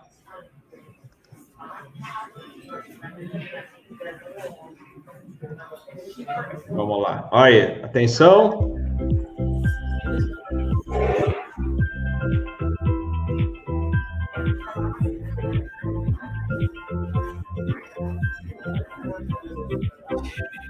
Robert, eu particularmente acho super higiênico, entendeu? Acho interessante. Sim, sim. É verdade. Não é só na época de pandemia, não. Isso é higiene, é, vale a qualquer tempo, entendeu? Agora, agora me diz uma coisa. Não mostraram aí. Como é que vai fazer o, a, a ginástica para jogar o papel no lixo? Já viu? Já pegou aqueles aviões que aqui atrás? É complicado, mas manda ver, o, o Sérgio. Não, o pessoal, o pessoal faz Mile High Club dentro do avião, entendeu? O pessoal consegue se torcer de tudo quanto é jeito dentro de banheiro, entendeu? Isso aí não é problema, nunca foi. ai, ai, ai. Mas vamos lá. O Pescada. Eu aproveitei para dar uma olhada uh, no, nos números dela, né? Uma empresa que a gente não fala quase, quase aqui no canal. É uma empresa japonesa fundada em 1952 né? A Ana ela tem, ela foi fundada com dois helicópteros e hoje eles têm mais de 300 aeronaves uh, voando, com 45 mil funcionários. Então já é uma empresa bem grande, né? Os números que eles trouxeram ali do, do final do ano, o ano fiscal deles termina agora, né? Termina em abril de 21, é de março a 1 de abril de 21. Então eles mostraram lá números também bastante ruins, né? Eles tiveram 20 bilhões de reais de prejuízo. E eles contaram ali com, na, na reunião com os investidores que eles aposentaram antecipadamente 28 wide bares antes do que eles estavam prevendo. Porém, nesse ano, ainda no final de 21, eles acreditam que vão voltar a ter lucro.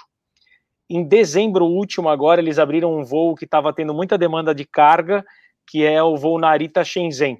Eles colocaram lá como um dos highlights ali na apresentação. E a parte mais legal ali que eu achei da apresentação, eles contam de uma empresa que eles criaram no ano passado, que é uma startup, né, como se fala hoje, que chama Avatar In. Então, se você você consegue procurar até no Instagram, vai ser um pouco difícil de ler as legendas ali porque está em japonês, mas é Avatarin Inc, que é o quê? É, eles lançam avatares para substituir o serviço humano em, em, diversos tipos de serviço, assim, do aeroporto, né? Então ele é um robozinho que tem ali mais ou menos um metro e meio de altura e na cabeça do robô ele tem um iPad. E aí ali você se comunica, né, com o iPad e a pessoa que está do outro lado ali está num escritório, sentado em casa interagindo e o robozinho vai girando com essa, vai girando não, vai vai fazendo as coisas que ele tem que fazer com a pessoa, com o operador sentado ali, talvez agora no home office e tudo. E deu tão certo isso, faz um ano que eles abriram essa empresa, que agora a empresa que fazia parte da, da holding, né, da ANA, agora é uma empresa separada. Vale dar uma olhada. Avatarin Inc. O, tá, só um detalhe antes de você passar para o Peter, Bob. O, a, a Unipon é uma empresa que ela tem uma importância grande na, na história da Boeing. Ela, ela, junto com a Japan Airlines, é, começaram na linha Boeing com o 727, né? Em 1964 ainda, ambas, Ana, a, a Unipon e Japan Airlines encomendaram o 727, inclusive alguns de 727-200 de maior capacidade começaram a operar com a Unipon. E depois, na a história da Boeing lá no Japão, com eles, começou com o 727 e foi a alguns aviões especiais, como o 747 SR, né, que, que era da JAL, mas a, a Unipon, pouca gente vai lembrar disso, mas foi a primeira cliente internacional do 777 e a segunda empresa no mundo a encomendar o 777. Então é uma empresa para a Boeing, um parceiro muito forte. Muito bom, perfeito. Vamos lá, acionando Peter Beyond. Peter, perguntaram se você está numa sala VIP, Peter.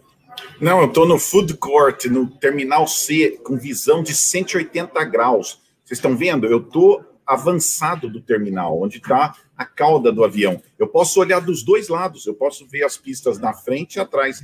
Daqui eu vejo decolagem dos dois lados e vejo todos os aviões. Maravilhoso aqui onde eu estou, pessoal. Eu venho aqui estudar.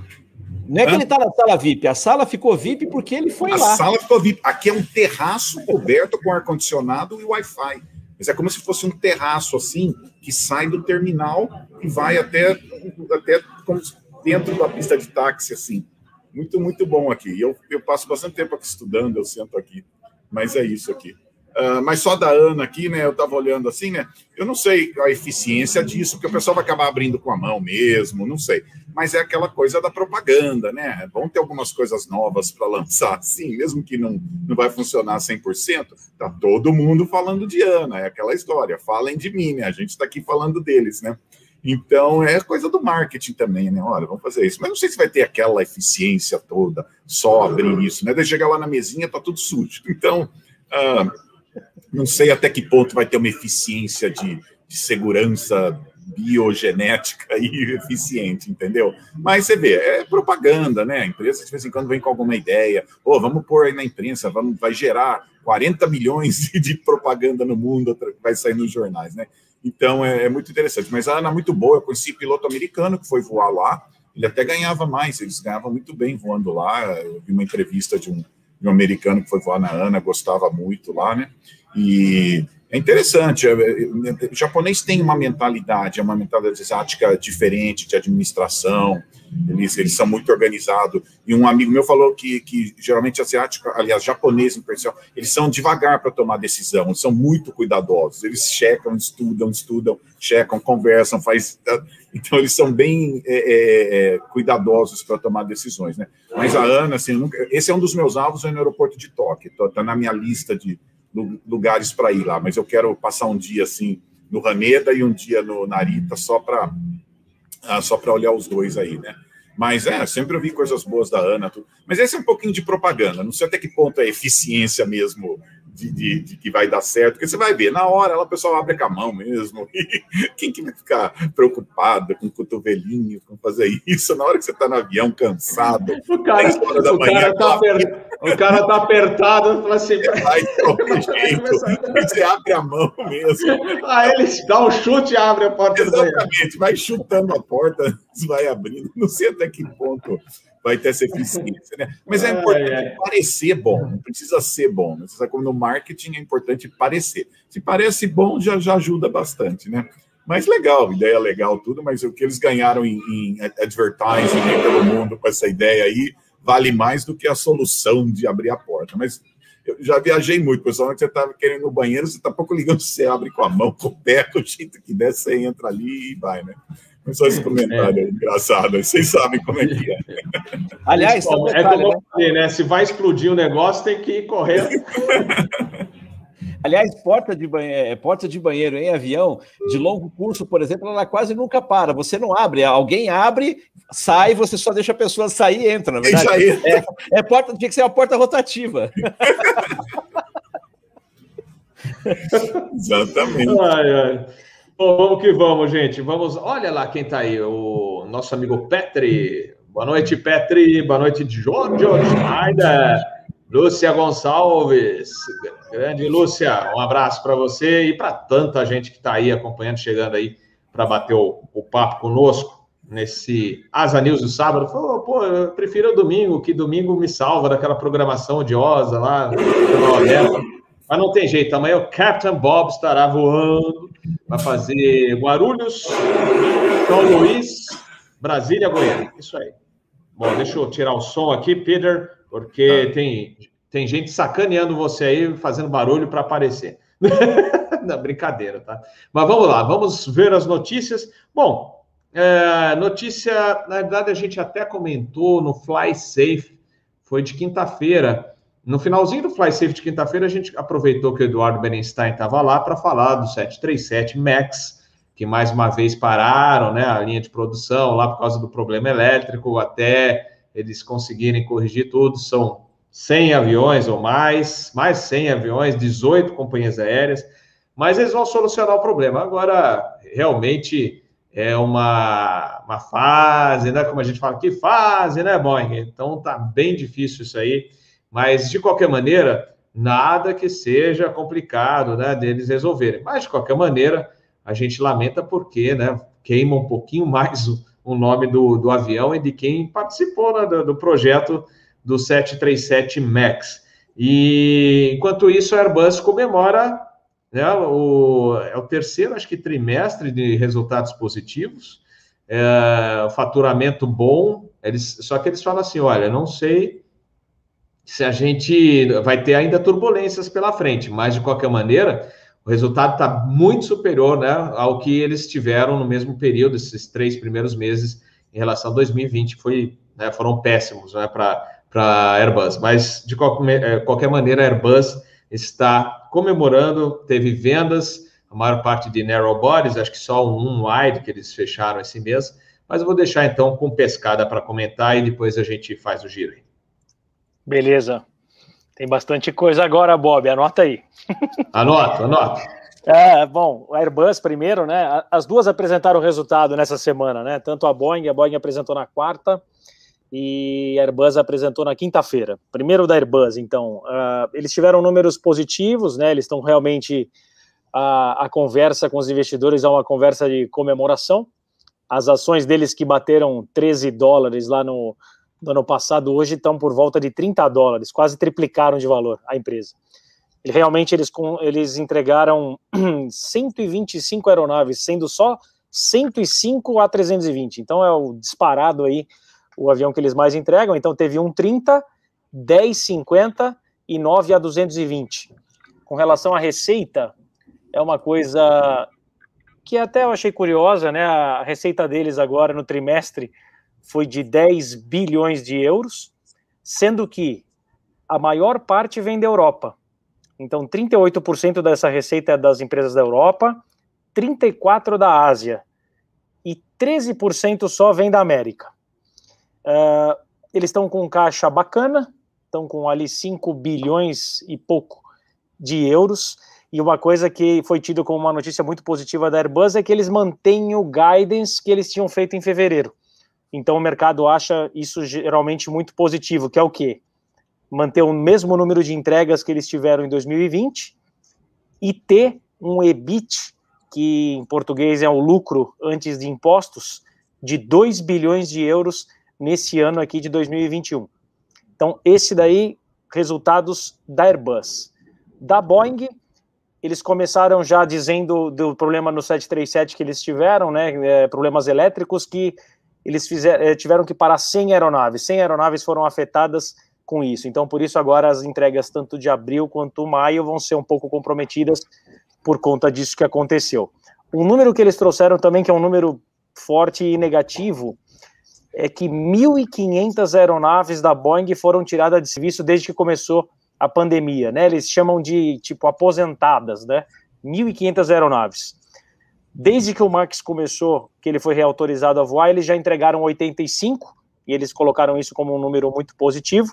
E eles realmente, como você comentou aí no começo, é, eles esperam que esse ainda um pouco do impacto do, do da Covid nesse ano para eles começarem a ganhar mais tração. Eles chegam a citar que o fluxo normal de passageiros vem só para o final de 2023, início de, no, de 2024.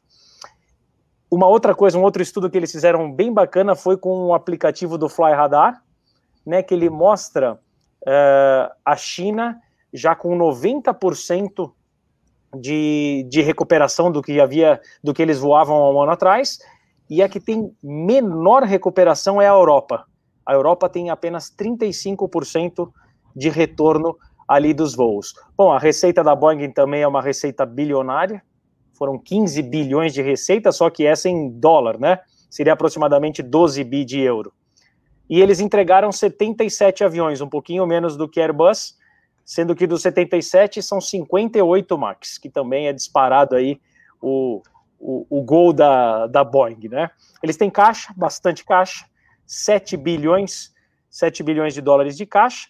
E uma coisa que eles pontuam também na, na, na apresentação, que eu achei interessante, é que eles estão monitorando o risco da relação Estados Unidos e China. E eles citam isso lá, que eles estão querendo uh, se engajar junto com os líderes desse, desses dois países para que eles produzam um, um diálogo produtivo, já que a China, eles esperam que ali na próxima década vai ser responsável por 25% do crescimento da Boeing. E por finalizar, a parte de, de valor da empresa, né, das ações, elas bateram 100 dólares, uh, abaixo um pouquinho abaixo de 100 no ano passado, em março, e hoje valem 230 dólares a empresa com 136 bilhões de valor de mercado. É isso aí. Eita, eita, mas Sérgio. Sem som, sal. Ah, sim, voltei. é, deixa eu. Bom, o, excelente análise do ponto de vista financeiro do, do pescado. É, o que eu queria comentar é o seguinte: as duas notícias têm tudo a ver uma com a outra. Uh, o, o, primeiro, vou falar aqui do lucro da Airbus. A Airbus ela vem tendo lucro aí desde o ano passado. É, apresenta lucro, apresenta maiores entregas que a Boeing e foi menos atingida nesse momento aí pela, pelo problema, porque é o seguinte: a Airbus foi atingida por um problema, que é a crise da Covid-19. A Boeing foi atingida por dois problemas o Max, né, a sua própria capacidade sendo colocada à prova, depois o Covid-19 em cima dessa. Então a Boeing tem uma situação muito mais difícil que a Airbus para lidar hoje em dia e retomar o caminho dela no futuro. Isso vai fazer com que a Airbus se distancie da Boeing. Elas vinham sempre empatadas ali. A Airbus, acho, se não me engano, já tinha passado a Boeing em termos de entregas totais um pouquinho antes da crise do Covid-19 a, afetar o mercado aéreo internacional, mas agora realmente ela se distancia demais. Por quê? A aeronave dela de curto alcance, remotorizada, que é o NEL, tá, e o NIL, estão indo bem, os aviões estão, estão, estão com, sem, sem maiores problemas. Ela tem um produto para o nicho menor, que é o 220, também funcionando sem problemas. Ela tem os A350 sendo entregues, os 900, o 1000, todos sendo colocados numa boa, e a Boeing tem problema na, na, nas duas principais aeronaves. O 777 novo, né, tá, tá aí praticamente estava no momento de sair. Agora já tem empresas reconsiderando, então a Boeing vai ter problema de caixa com ele também. Ele voou durante agora a parada da pandemia, mas não está operacional. Os 350 estão. E o Max todo dia apresenta um problema novo, né? Então esse problema do Max mais do que um problema com o avião em si, porque os problemas do avião serão sanados. O que vai demorar muito mais a ser sanado, na minha visão, é a, a, a reparar a, a marca Boeing, o nome Boeing, a respeitabilidade da Boeing no mercado em termos de confiança dos passageiros. Nós do mercado, a gente que trabalha com aviação, a gente sabe que é um problema, a gente reconhece o problema e nós estamos, é, é, como eu posso dizer, é, impressionados negativamente por isso. Agora, você imagina o passageiro. O passageiro, hoje está cheio de gente que fala assim: eu não quero voar no 737. Max ou normal, o que ele vê é 737. É, o Max vem depois. Então, eu temo que a Boeing tem aí um período muito difícil pela frente, entendeu? E o que ela precisa é recuperar a, a respeitabilidade nos seus métodos de fabricação, porque o Max não é o único. Lembra dos problemas que a gente tem aí do Dreamliner, do pessoal da fábrica do Dreamliner na Carolina, aqueles problemas todos que têm afetado inclusive aviões da Nippon. Então, assim, a Boeing está em maus lençóis. Perfeito! Olha aí, Amoremio chegando, boa noite, Amoremio. Minha esposa está aí acompanhando também, a Franzen, que está aqui no chat. E também vamos dar um, um alô a, para o nosso é, amigo do canal Asa, que tem a gente, lembrando né, que a gente tem aquele grupo do Telegram, e tem uma turminha aí que, aliás, quem quiser entrar nesse grupinho, fica à vontade, é só ir lá mandar o, o e-mail, né, canal asabrasil.hotmail.com Falar, ah, me, me, coloca aí, só coloca identificação, já que a pessoa tem no Telegram, para a gente puxar, né? Júnior Yano, um abraço para você, cara. Ó, parabéns aí pelas suas análises, que são sempre muito legais. É o Júnior NMX que está aí. Vamos lá, vamos passar ao Peter Beyond. Pronto, cara. Agora sim. Ah, Pronto. Tá, tá falando aí, né? Uh, primeiro, esse caso do Max aí, você sabe que eu tenho um amigo que desenha a parte elétrica dos aviões da Boeing, e ele me passou aqui, já está com a AD, já saiu a AD. Uh, ah, a única coisa que foi que antes o problema era no painel P6 e agora aumentou para um segundo. Deixa eu baixar aqui, porque vai ter um. Que avião que é esse aqui? Peraí. Peraí, pessoal, para poder perder esse aí. O que, que é esse aí, ó? É um ah, 717 é aí, ó. Não, é o Canadair ah, RJ, é o CRJ 900. É o tá 900. bom, então, desculpa aí, então. Dá para você. Ai, mas é bonito, hein? É bonito. É. Né? Olha, ele parou, ó, tirou para você tirar, ó, ele parou para você tirar foto. Bem-vindo um segundo aqui. É, tem mais um ali, ó. Tem, tem outro ali, ó. É. Então, mas uh, é, meu amigo mandou a AD, na verdade é um trabalho de mais ou menos umas três horas para arrumar. Era no painel P6, mas é o mesmo tipo de problema de groundamento e acharam numa parte adicional. O que é bom, pessoal, eles estão procurando, não é que está lá parado, né? Mas é um trabalho, coisa de três horas aqui. Eu estou exatamente com a AD aqui comigo, toda a especificação do FA, tudo. Então, tudo bem, não é? Olha, pessoal, que bonito, três aqui. Olha, olha lá, três na fila, o outro passando um lá atrás, olha, olha pessoal. Olha. Parece aeroporto de verdade, né? É. Aqui, parece aeroporto de verdade. Nem, nem parece o aeroporto mais movimentado do mundo, Ana. Olha aí que bonito aí, pessoal. Olha o que tem de avião aí. Tá gostoso, né? Mas uh, Mas então, pessoal, então esse, esse AD vai resolver, não é nada assim para alarme, nossa, o que vai acontecer? Mas já que as outras partes da Airbus já foram todas cobertas, eu queria cobrir essa parte é, que, exatamente que o, o Sérgio falou, da, o que está machucado é a moral, né? É a ética. Eu estava dando uma aula de ética essa semana e eu usei o, o exemplo da Boeing, né? Leva anos para você construir uma reputação e leva aí uns meses para você perder uma reputação. Então, realmente, o que machucou bem foi essa reputação da Boeing, né? Até americano já não gosta da Boeing, que era um símbolo nacional, né? Muito eu já vi americano assim, ah, essa empresa aí é ruim, faz avião que cai. Até americano perdeu esse orgulho nacional. Então, isso que, que vai ser agora o trabalho de recuperar essa imagem uh, de, de símbolo nacional, né? Olha só, uma empresa americana de sucesso, né? Então vai ter que recuperar isso, né?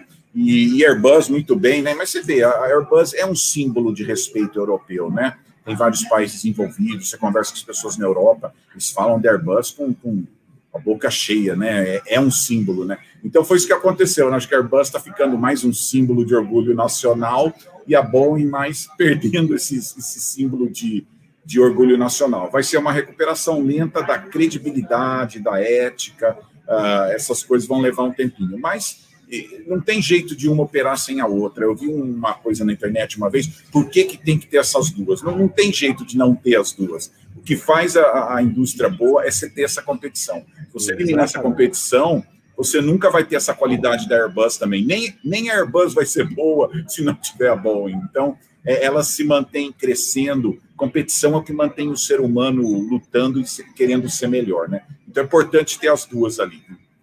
É, isso que você colocou, Peter, é, é fundamental. Para o bem da aviação, você precisa das duas. E mais do que isso, as duas precisam competir, mas tem que haver uma competição inteligente, porque uma competição fatricida não resolve para nenhuma das duas também, porque hoje em dia os custos de desenvolver uma aeronave estão astronômicos. Para um conseguir dar certo e o outro amargar um prejuízo e ficar cada um num nicho, então assim, a, a melhor situação é, é uma competição meio que parceira, né? Ó, eu vou nesse, você vai naquele, entendeu? E a gente divide o mercado, porque senão não dá. Perfeito, perfeito. Excelente análise aí de vocês. Pessoal, inclusive, está mandando parabéns aí que estão curtindo bastante uh, o volume de informações que vocês estão apresentando aqui no Asa News. Pessoal, vamos passar também. A gente até já comentou, eu tinha falado, né, da, dessa concorrência que às vezes uma empresa começa a operar, a outra major vai lá e coloca voo no mesmo mesmo lado. É Avelo, acho que é o nome da. Como é que você fala aí, Peter? Avelo? Como é que eles vão chamar o americano? Vão chamar essa empresa? Essa Inclusive, americana? Eu fui assistir um vídeo do noticiário para saber como eles falam. Eu não sabia se era Avelo ou alguma coisa ah. assim. E daí eu vi que é Avelo mesmo. É bem Avelo. parecido com português, Avelo. Eu vi uma é, um CEO lá no aeroporto. Já tem vários vídeos é. do primeiro voo, tem vários vídeos. Eu, eu queria justamente ver isso. Como é que eles falam, né? E é Avelo mesmo, né?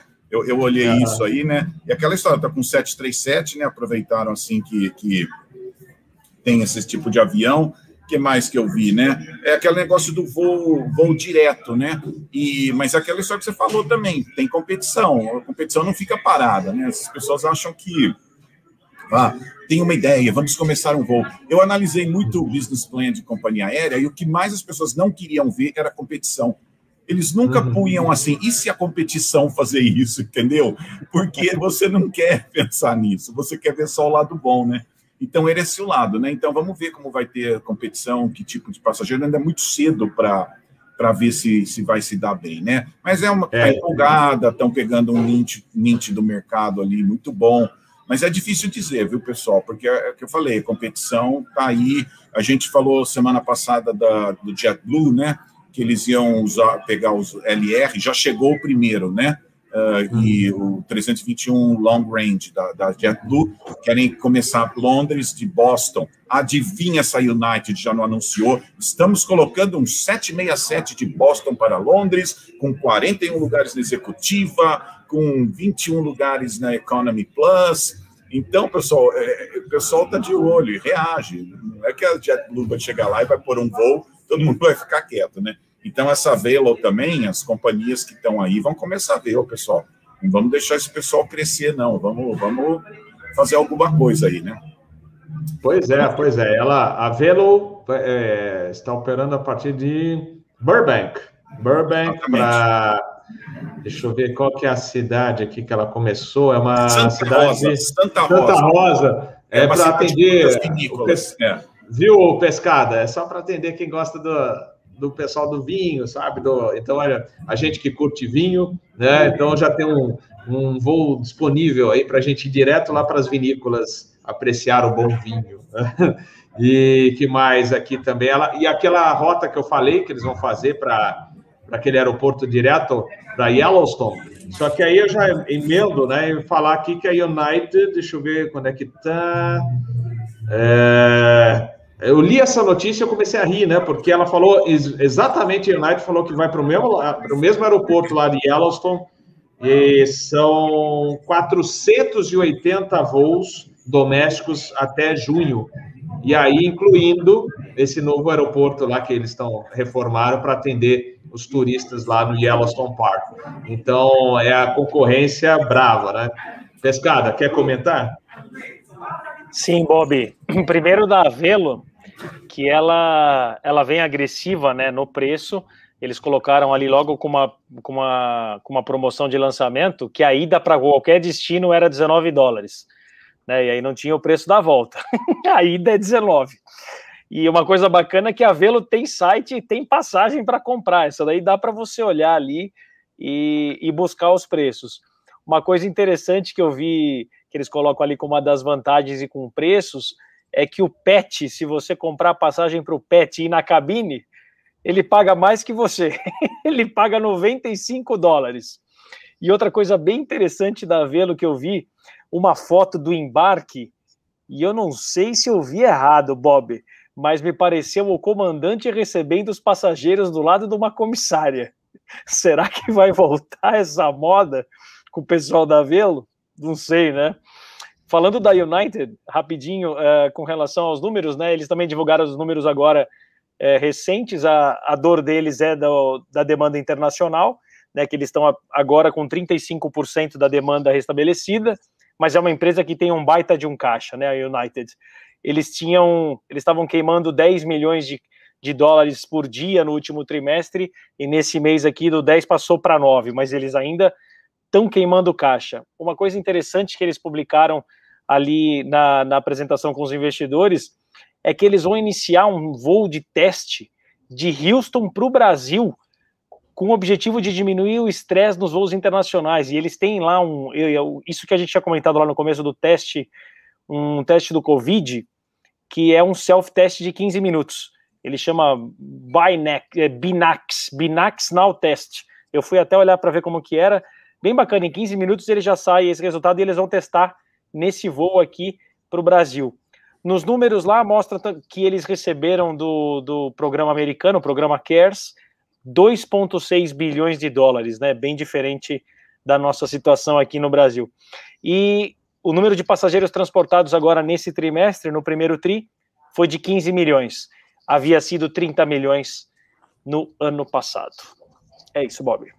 Perfeito. Deixa eu ver se vocês estão vendo aí a fotinho do indivíduo aí, do 737 da Velo. Passou aí? Ou... Passou, Sim. passou. Ah, então você tá. Viu, você viu a foto do piloto na, recebendo o embarque, Bob? Não?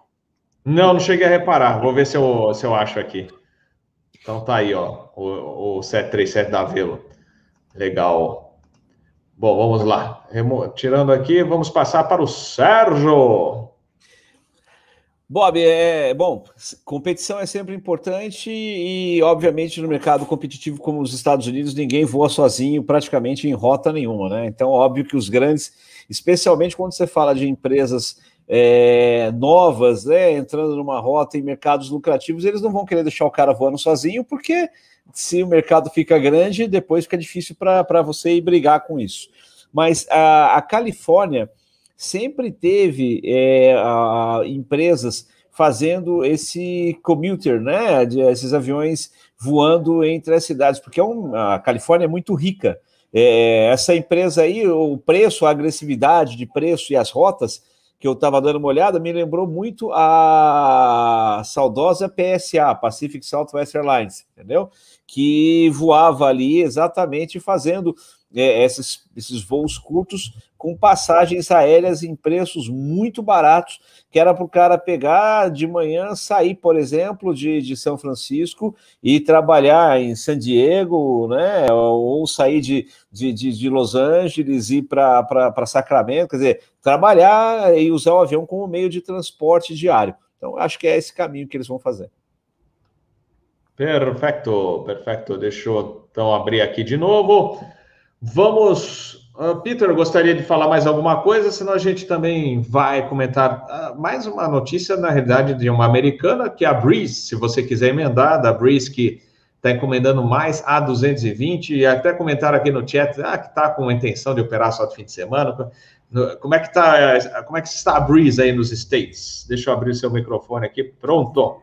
Primeiro, ó, esses aviões alinhados aqui, é porque falta de portão, viu? Olha, tem uns 20 portões aqui, todo cheio.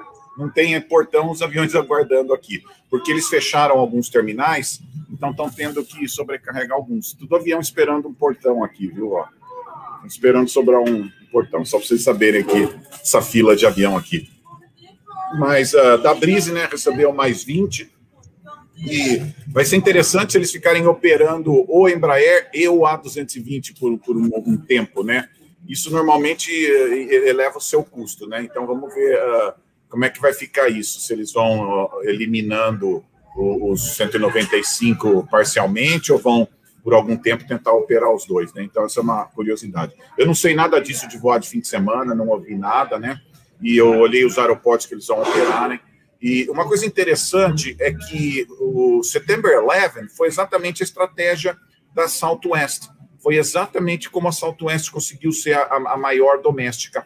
Todo mundo reduzindo, todo mundo tirando rotas, mandando gente embora. E a Southwest segurou as pontas, segurou os funcionários, manteve o pessoal treinado. Quando a coisa foi melhorando, os outros foram saindo, a Southwest foi entrando. Foi aí que ela passou. Ela, ela usou uma crise para dominar o mercado doméstico brasileiro, né? Só, é, americano, né? Então é muito interessante isso de aproveitar oportunidades, né?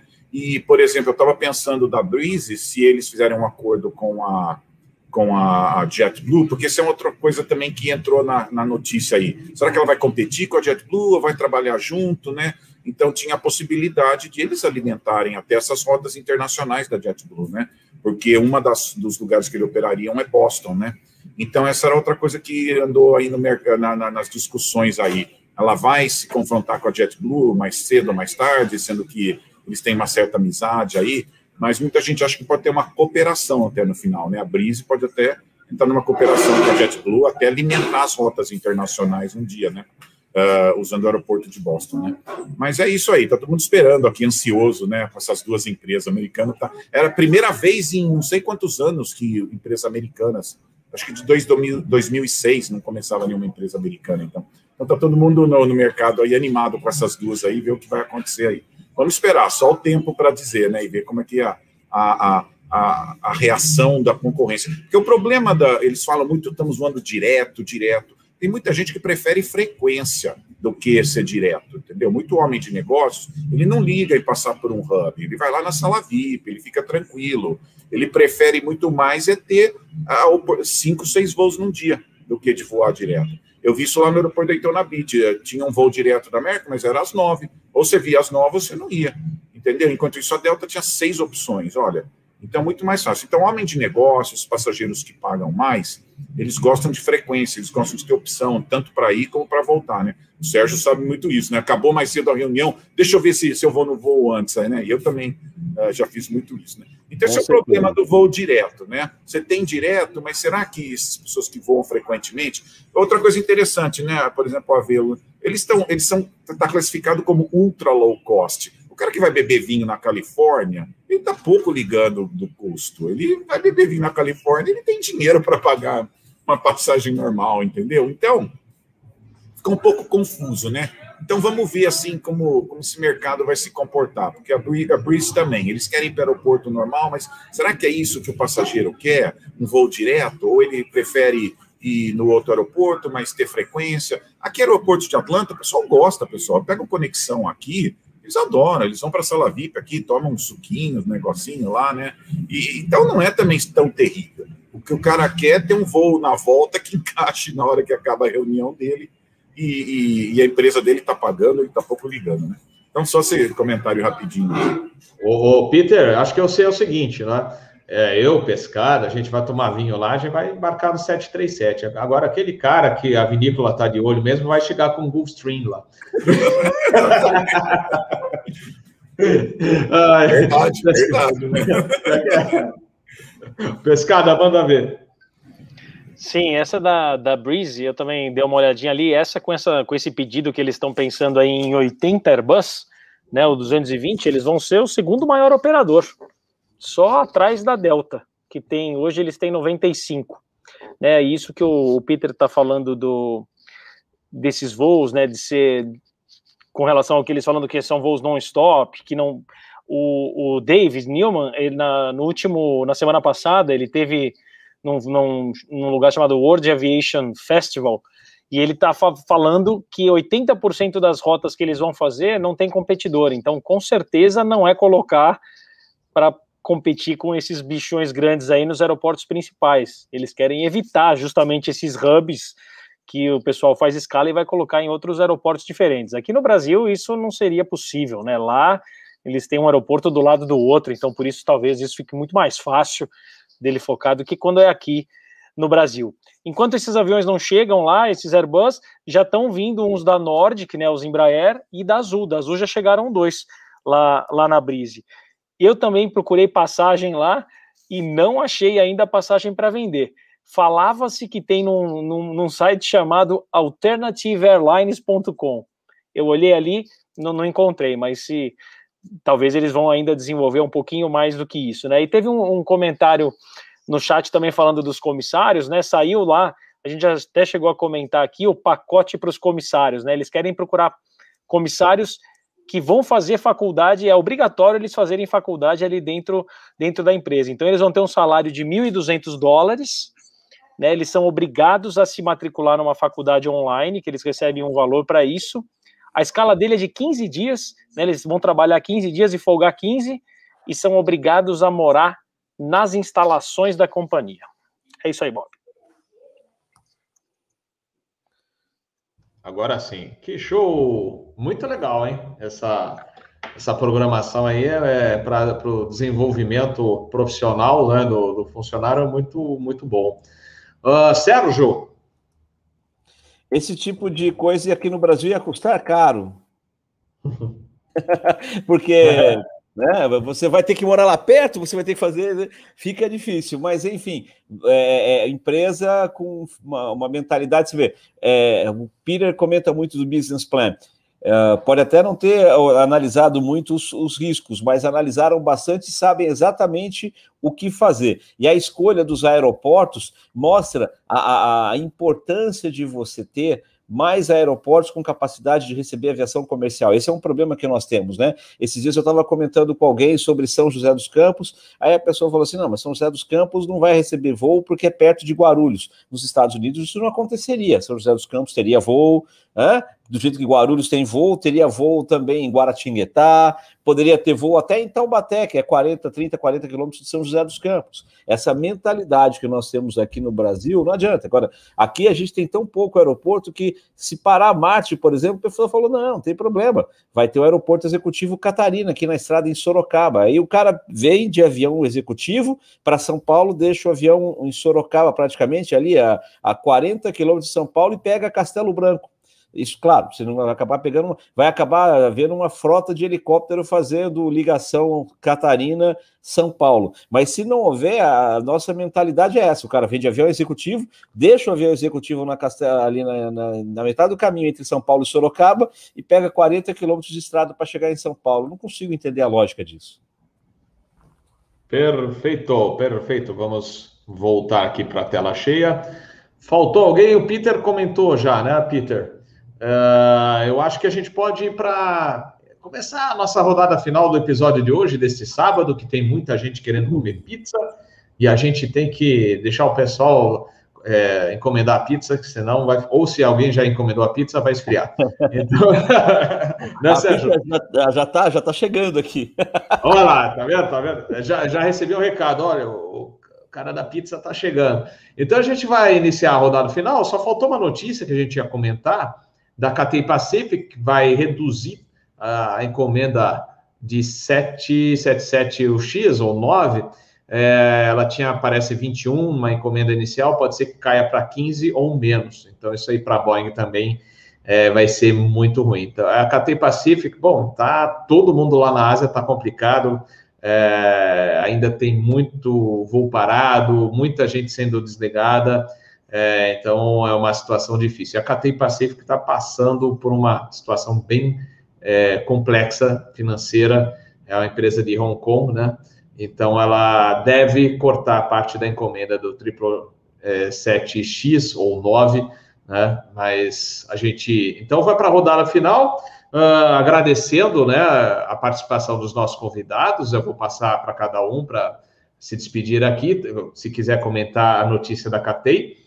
E lembrando, então, segunda-feira, cafezinho com o Tiago Sena, que é o CEO da ITA, é cafezinho do aeroporto aqui no canal Asa, 7 horas da noite e o Fly Safe, dia 5, dia 5, às 9 horas da noite, aí atendendo. A gente ainda não sabe, não tem a confirmação do Berenstein se ele vai poder é, uh, atender uh, o canal Asa, porque não saiu a escala, está meio atrasada a escala dele, mas aí a gente confirma com vocês. De qualquer maneira, a gente vai marcar para o dia 5 o nosso próximo Fly Safe. Então, lembre-se que segunda-feira tem um bate-papo com o Tiago Sena, da ITA eh, Transportes Aéreos. Então vamos lá, Sérgio Gonçalves, suas considerações finais e os nossos agradecimentos aqui do canal Asa e também agradecendo ao pessoal que tá, está no chat, digitando Edwin, lá de Lisboa. Aliás, me fala, é Edwin ou Edwin? Eu acho que é Edwin, né, Armstrong? Nosso amigo de Lisboa que sempre está presente nas nossas lives. Me corrija aqui, me, me fale corretamente o seu nome para eu pronunciar corretamente na próxima live. You have control, Sérgio. Ok, Captain. Uh, bom, primeiro eu queria agradecer a excelente live para todo mundo, Pescada, você, Bob, e ao Peter, que está brindando a gente com essas imagens maravilhosas aí do aeroporto. Ô, Bob, deixa aparecer a imagem lá, é, é, bem melhor do que eu. Deixa aparecer a imagem do Peter lá, que tá, tá mais legal. E olha que maravilha. Olha que saudade disso, viu, cara? Tenho muita saudade.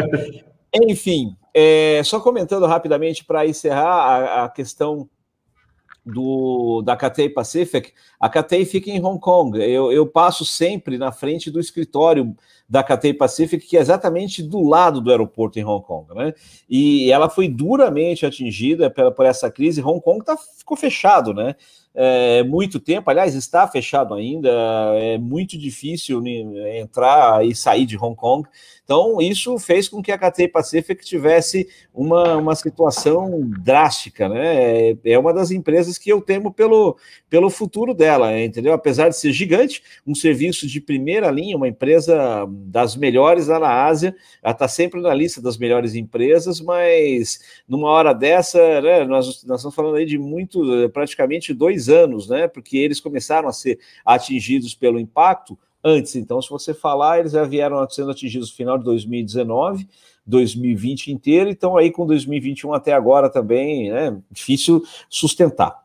Mas enfim, espero que, que saiam dessa aí. Obrigado pelo convite, foi um prazer conversar com vocês hoje na pizza do dia 20 de novembro. Espero estar lá, é meu aniversário, tá certo? Aniversário. Opa! Aniversário também do, do, do, nosso amigo Osni, que está aí na, na, na, na, escuta aqui e faz parte do grupo lá também, plástico modelista, grande amigo. Então, se tudo der certo, comemoraremos os dois aniversários lá no dia 20 de novembro com a pizza do, do canal Asa. Abraço para todos. Um abraço, valeu, valeu. Ô, Osni, grande abraço, você está aí. Aliás, o Osni hum, está montando um A300 da Cruzeiro. Né? E eu falei para ele: não venda antes de me consultar. Mas vamos lá, pescada. O, o nosso muito obrigado aí para você e suas considerações finais. Imagina, Bob, eu que agradeço. Sérgio, também é um prazer sempre estar com vocês aqui. Peter também, um, sempre um prazer, com essas imagens muito bacanas aí. Você vê, né? Lá já é sete e pouco da noite, ainda tá esse solão. Que bonito, que visual bonito. Obrigado. É o verão, é o verão chegando. é o verão chegando, é isso mesmo. Que bacana, né? Compartilhar com a gente esses, esse visual. Muito bacana. Com relação a Catei, é, eu fui ver alguns números, realmente são muito preocupantes. Eles estão com, com 94% de redução de passageiros, comparado com esse número, os números do primeiro trimestre agora, com o do ano passado. E os aviões que estão voando, eles estão operando só para 18 destinos, e o load factor deles está em 21% nesse ano aqui. Né? É catastrófico. É, é, realmente, não, não se paga, né? Imagina, 20% de ocupação e ali, é, no, no, na declaração que eles fazem para os investidores, eles culpam a quarentena exigida, né, principalmente também para os tripulantes quando chegam ali em Hong Kong. Então, é, por mais que eles fizeram ali 18 mil testes, nenhum deu positivo dos tripulantes que chegaram e foram fazer o teste. Né, então, mas mesmo assim, continua uma, uma regra rígida, então eles estão voando muito pouco e com pouca ocupação, realmente é um momento bem difícil. Teve até uma dança de cadeiras agora, em março, que o CFO deles, que é um cara novo, de 54 anos, já declarou ali que vai se aposentar. E a gente, por curiosidade, foi buscar ali o salário anual do CFO, 4 milhões de reais. E é isso, um prazer, um prazer estar aqui com vocês. Um bom domingão a todos, bom voo para você amanhã, Bob. E Obrigado. a gente se vê em breve, se Deus quiser. Antes, antes que alguém pense que esse salário de 4 milhões de reais é maravilhoso, para a realidade de Hong Kong, ah, é, é uma das cidades mais caras é baixo, do né? mundo. É, é salário assim, é, é, Tem que ver o vale transporte, ver se compensa, entendeu? É, basta lembrar o salário que ofereciam, né, até pouco tempo atrás, para piloto expat, né? Os brasileiros iam voar lá na China, é, salário médio aí de 20, 25 mil dólares por mês, né? Então, é, é, é mas é, também você tem um gasto grande se você mora em Hong Kong, né? Nossa, então, é, é. mas é isso aí. Vamos ao, Peter Beyond. Será que ele está na escuta? Vamos abrir o áudio do Peter Beyond. Acho que o Peter olha, Beyond foi olha o 67 pra... ali. Não, tô aqui, ó. Olha o 67 ah. ali, ó. 300 ali, ó. Estão conseguindo ver? Um 757. Olha lá, pessoal. Tá dando para ver ou não? Lá eu vi os aviões da, eu vi os aviões da Spirit aí também. Exato, olha lá. Então, um presente é. para vocês aí, antes de falar alguma coisa, só vou dar um panorâmico aqui, para vocês verem como minha vida é dura aqui. Olha o que eu tenho que ver aqui, olha. Tá, ah, tá dando para ver a panorâmica aí, ó. Olha pobre, que vida coitado. dura. Eu tenho que sentar aqui e ficar olhando. Olha que vida dura, ó. Então, um é. panorâmico aqui para vocês. Olha, olha, eu tenho visão de 180 graus aqui, pessoal. Ah, tem, tem, tem, os aviões da ITA ali, hein? Não tem ali? É, é uns da ITA Spirit, Spirit aqui. Então, só queria presentear o pessoal aí hoje, aí, ó, com essa vista bonita aqui do aeroporto. E eu sento aqui, eu venho estudar aqui, fico sentado aqui. Mas olha, muito obrigado a todos aí. Uh, foi um prazer. Uh, Espero que vocês tenham gostado aqui. Deixa eu dar minha mensagem final agora aqui. Tive que. É, estamos aguardando a mensagem final. Aí. Bom, então deixa eu pegar aqui minhas anotações. Você sabe que. Deixa eu só pôr o suporte aqui para o meu computador não cair. Espera aí. É, pronto. Ó, então, eu estava eu, eu, eu pensando numa, numa mensagem para hoje e eu estava andando no aeroporto e uma pessoa estava sem máscara, mas ela sorriu para mim, né? Eu lembrei uma coisa interessante, né? Alguma coisa que a gente perdeu com essa pandemia foi os sorrisos né? Porque você não vê nem o rosto. Teve gente que eu conheci esse ano que eu não sei o rosto. Eu estou vendo como é que é o rosto da pessoa, né? Então, peraí, só fazer uma melhor aqui, porque vocês podem ver aqui a, a, a, a pista aqui atrás. Então, eu estava pensando sobre isso, né? Que, que como o vírus uh, deixou a gente sem ver o rosto das pessoas e o sorriso, né? Então, uma vez eu lembro que eu tive um dia muito ruim aqui no aeroporto e estava andando assim no terminal. Eu passo a mulher da limpeza, fala, Hey, Chap! Eles me chamam de Chap, né? Chaplin. E ela deu um sorriso gostoso para mim. Eu falei, pô, que legal, né? Eu ando mais um pouco, uma menina da Delta, hey, hey, também deu um sorriso gostoso. Daí eu passo uma moça super bonita, assim, ela olha bem no meu olho, assim, dá um sorriso, assim. Pessoal, cheguei no final do terminal, já tinha esquecido os problemas, todas as coisas ruins do dia já tinha passado, né? Então, estava pensando hoje, né, o poder do sorriso, né? Como é uma coisa importante que a gente não dá valor e que o vírus tirou da gente, porque a gente está tendo que pôr máscara, a gente não está vendo o sorriso das pessoas. E é muito importante o sorriso, né? Então, eu estava olhando aqui, né? O sorriso é uma língua é uma língua mundial. Desculpa aí que eu estou fazendo barulho aqui. Peraí, deixa eles passarem aqui. Estou empurrando mesa aqui. Peraí, tem, tem uns barulhinhos aqui, pessoal. É, é por isso que eu falei, tem alguém querendo sabotar aí, hein, Peter? É, é, são duas senhoras aqui. Elas é. não estão vendo o que eu estou fazendo, mas tudo bem. Dá, então, dá um, sorriso, dá um sorriso para eles, Peter. Sorriso, é isso, sorri para elas. Elas estão de máscara. É. Peraí. Elas, vão, elas estão no telefone agora, elas pararam de falar. Desculpa aí, pessoal. Então, pessoal, mas eu fui olhar, né? O sorriso é uma língua mundial. Eu dou curso internacionais da IATA e tem cara da Arábia Saudita, alemão. Pessoal, eu faço alemão a, cara da Arábia Saudita, indiano, dá risada, pessoal. Eu fico olhando, pessoal, olha o mundo, como o sorriso une as pessoas, o alemão aqui dando risada, o cara da Arábia Saudita dando risada. Olha que bonito, né? Então, como o sorriso aproxima as pessoas, né? O sorriso tira barreiras, né? Então, às vezes eu conto uma piada, uma história engraçada de aviação, aí o pessoal cai na gargalhada ali, né? E você vê que eles saem conversando um com os outros, né? E o primeiro dia, né? Cada um de um país, né? Você fica meio assustado, né? Daí você vê que depois da, daquele tempo de, de, de, ficar junto ali, tem aquela união do mundo ali na minha aula, né? Então, ah, 14% das pessoas sorriem só cinco vezes por dia. Olha que coisa triste. E eu vi a estatística aqui. Pessoas felizes sorriem de 40 a 50 vezes por dia. Só para você ter uma ideia. Crianças chegam a sorrir 400 vezes por dia, entendeu? Então, olha o que o sorriso faz por você. O sorriso nos faz mais queridos. As pessoas gostam mais da gente se você é uma pessoa que sorri. As pessoas, o sorriso nos faz ser mais cordiais e aparecer cordiais também o, o sorriso dá uma, uma impressão para as pessoas a gente ser mais competente. As pessoas que sorriem, as pessoas olham para você ser uma pessoa muito mais competente no seu trabalho, né? E o sorriso te ajuda a ter uma vida mais longa. Já tem uh, estatísticas e estudos médicos que o sorriso te ajuda a ter uma vida mais longa. Sorriso é contagioso. Você sorri, os outros também começam a sorrir, né? O sorriso gera confiança. Quando pessoas que sorriem, eles, eles, eles transmitem confiança, né?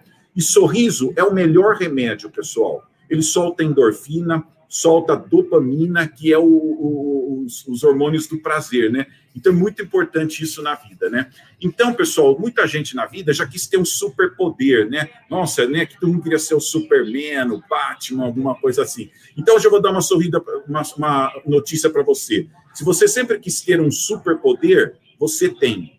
É o seu sorriso. O seu sorriso tem poder. Tá bom? Muito obrigado aí, Sérgio Pescada, Robert, programa gostoso aqui. Eu trabalhei desde cedo aqui, eu estou até um pouco cansado aí. Espero que vocês tenham aproveitado um pouquinho o visual aqui do aeroporto aí. Obrigado. Vamos sorrir. Tem alguém essa semana que está precisando um sorriso na sua vida. Tem alguém que você vai sentar perto que você não sabe o que está passando na vida da pessoa. Então, vamos descontar nesse vírus, vamos sorrir mais do que a gente sorria antes aí. Vamos tirar o atraso de um ano e meio de a gente não ter podido sorrir para os outros aí, tá bom? Muito obrigado, Deus abençoe. Obrigado a todos, pessoal do chat, um abraço para todos aí. Show de bola, show de bola, Peter. Muito legal, muito excelente mensagem, como sempre, né, Peter? E, aliás, sorrindo para as mães, que semana que vem será o Dia das Mães, domingo. É, a gente fala, né? Dia da Mãe é todo dia, né? É, parabenizar, inclusive, minha esposa aqui, a Franza, em que excelente mãe. Né? É, os filhos não gostam porque são adolescentes e a gente tem que né, sempre puxar a orelha, colocar na linha, mas é, no final das contas os filhos acabam agradecendo, né? Depois é, todo esse carinho e principalmente a educação. Lembra, eu me lembro agora de um livro que eu li que é muito bom, Samitiba, quem ama educa. Então, às vezes as crianças não gostam que a, falam mal da mãe, xingam a mãe, mas no fim, depois de mais velhos, eles agradecem a mãe. Né? Falam assim, nossa, ainda bem. Então, essa mensagem, a gente vai fazer provavelmente o Asa News no domingo, no Dia das Mães, à noite, às 7 horas da noite, mas já fica a minha mensagem de Feliz Dia das Mães aqui antecipado, e afinal de contas, Dia da Mãe, como eu falei, é todo dia. Alguém ia falar alguma coisa?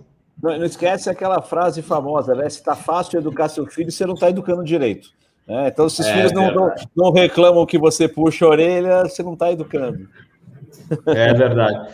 Eu, eu, eu, eu, eu e, a, e a prova também é que o próprio Capitão Bob, né? Aquele adolescente nossa, eu tô aqui na casa da minha mãe hoje, né? E quantas vezes entra, entramos em atrito, mas a gente agradece. Eu agradeço hoje toda a educação que ela e meu pai deram.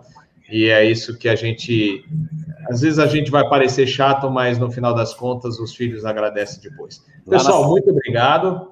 Muito obrigado para é, toda essa audiência de vocês, o pessoal do chat, os inscritos do canal Asa e aos convidados que participaram hoje é, Pescada, Sérgio, Peter, diretamente de Atlanta, Georgia, United States of America. Obrigadão. A gente se vê então na segunda, sete horas da noite, cafezinho de aeroporto, bate-papo aí, descontraído com o Thiago Sena, que é o CEO da ITA. Valeu, pessoal. Fechado. Bom domingo. Bom domingo para vocês, hein? Valeu. Obrigadão. Boa noite. Tchau, tchau. E sorrindo, hein?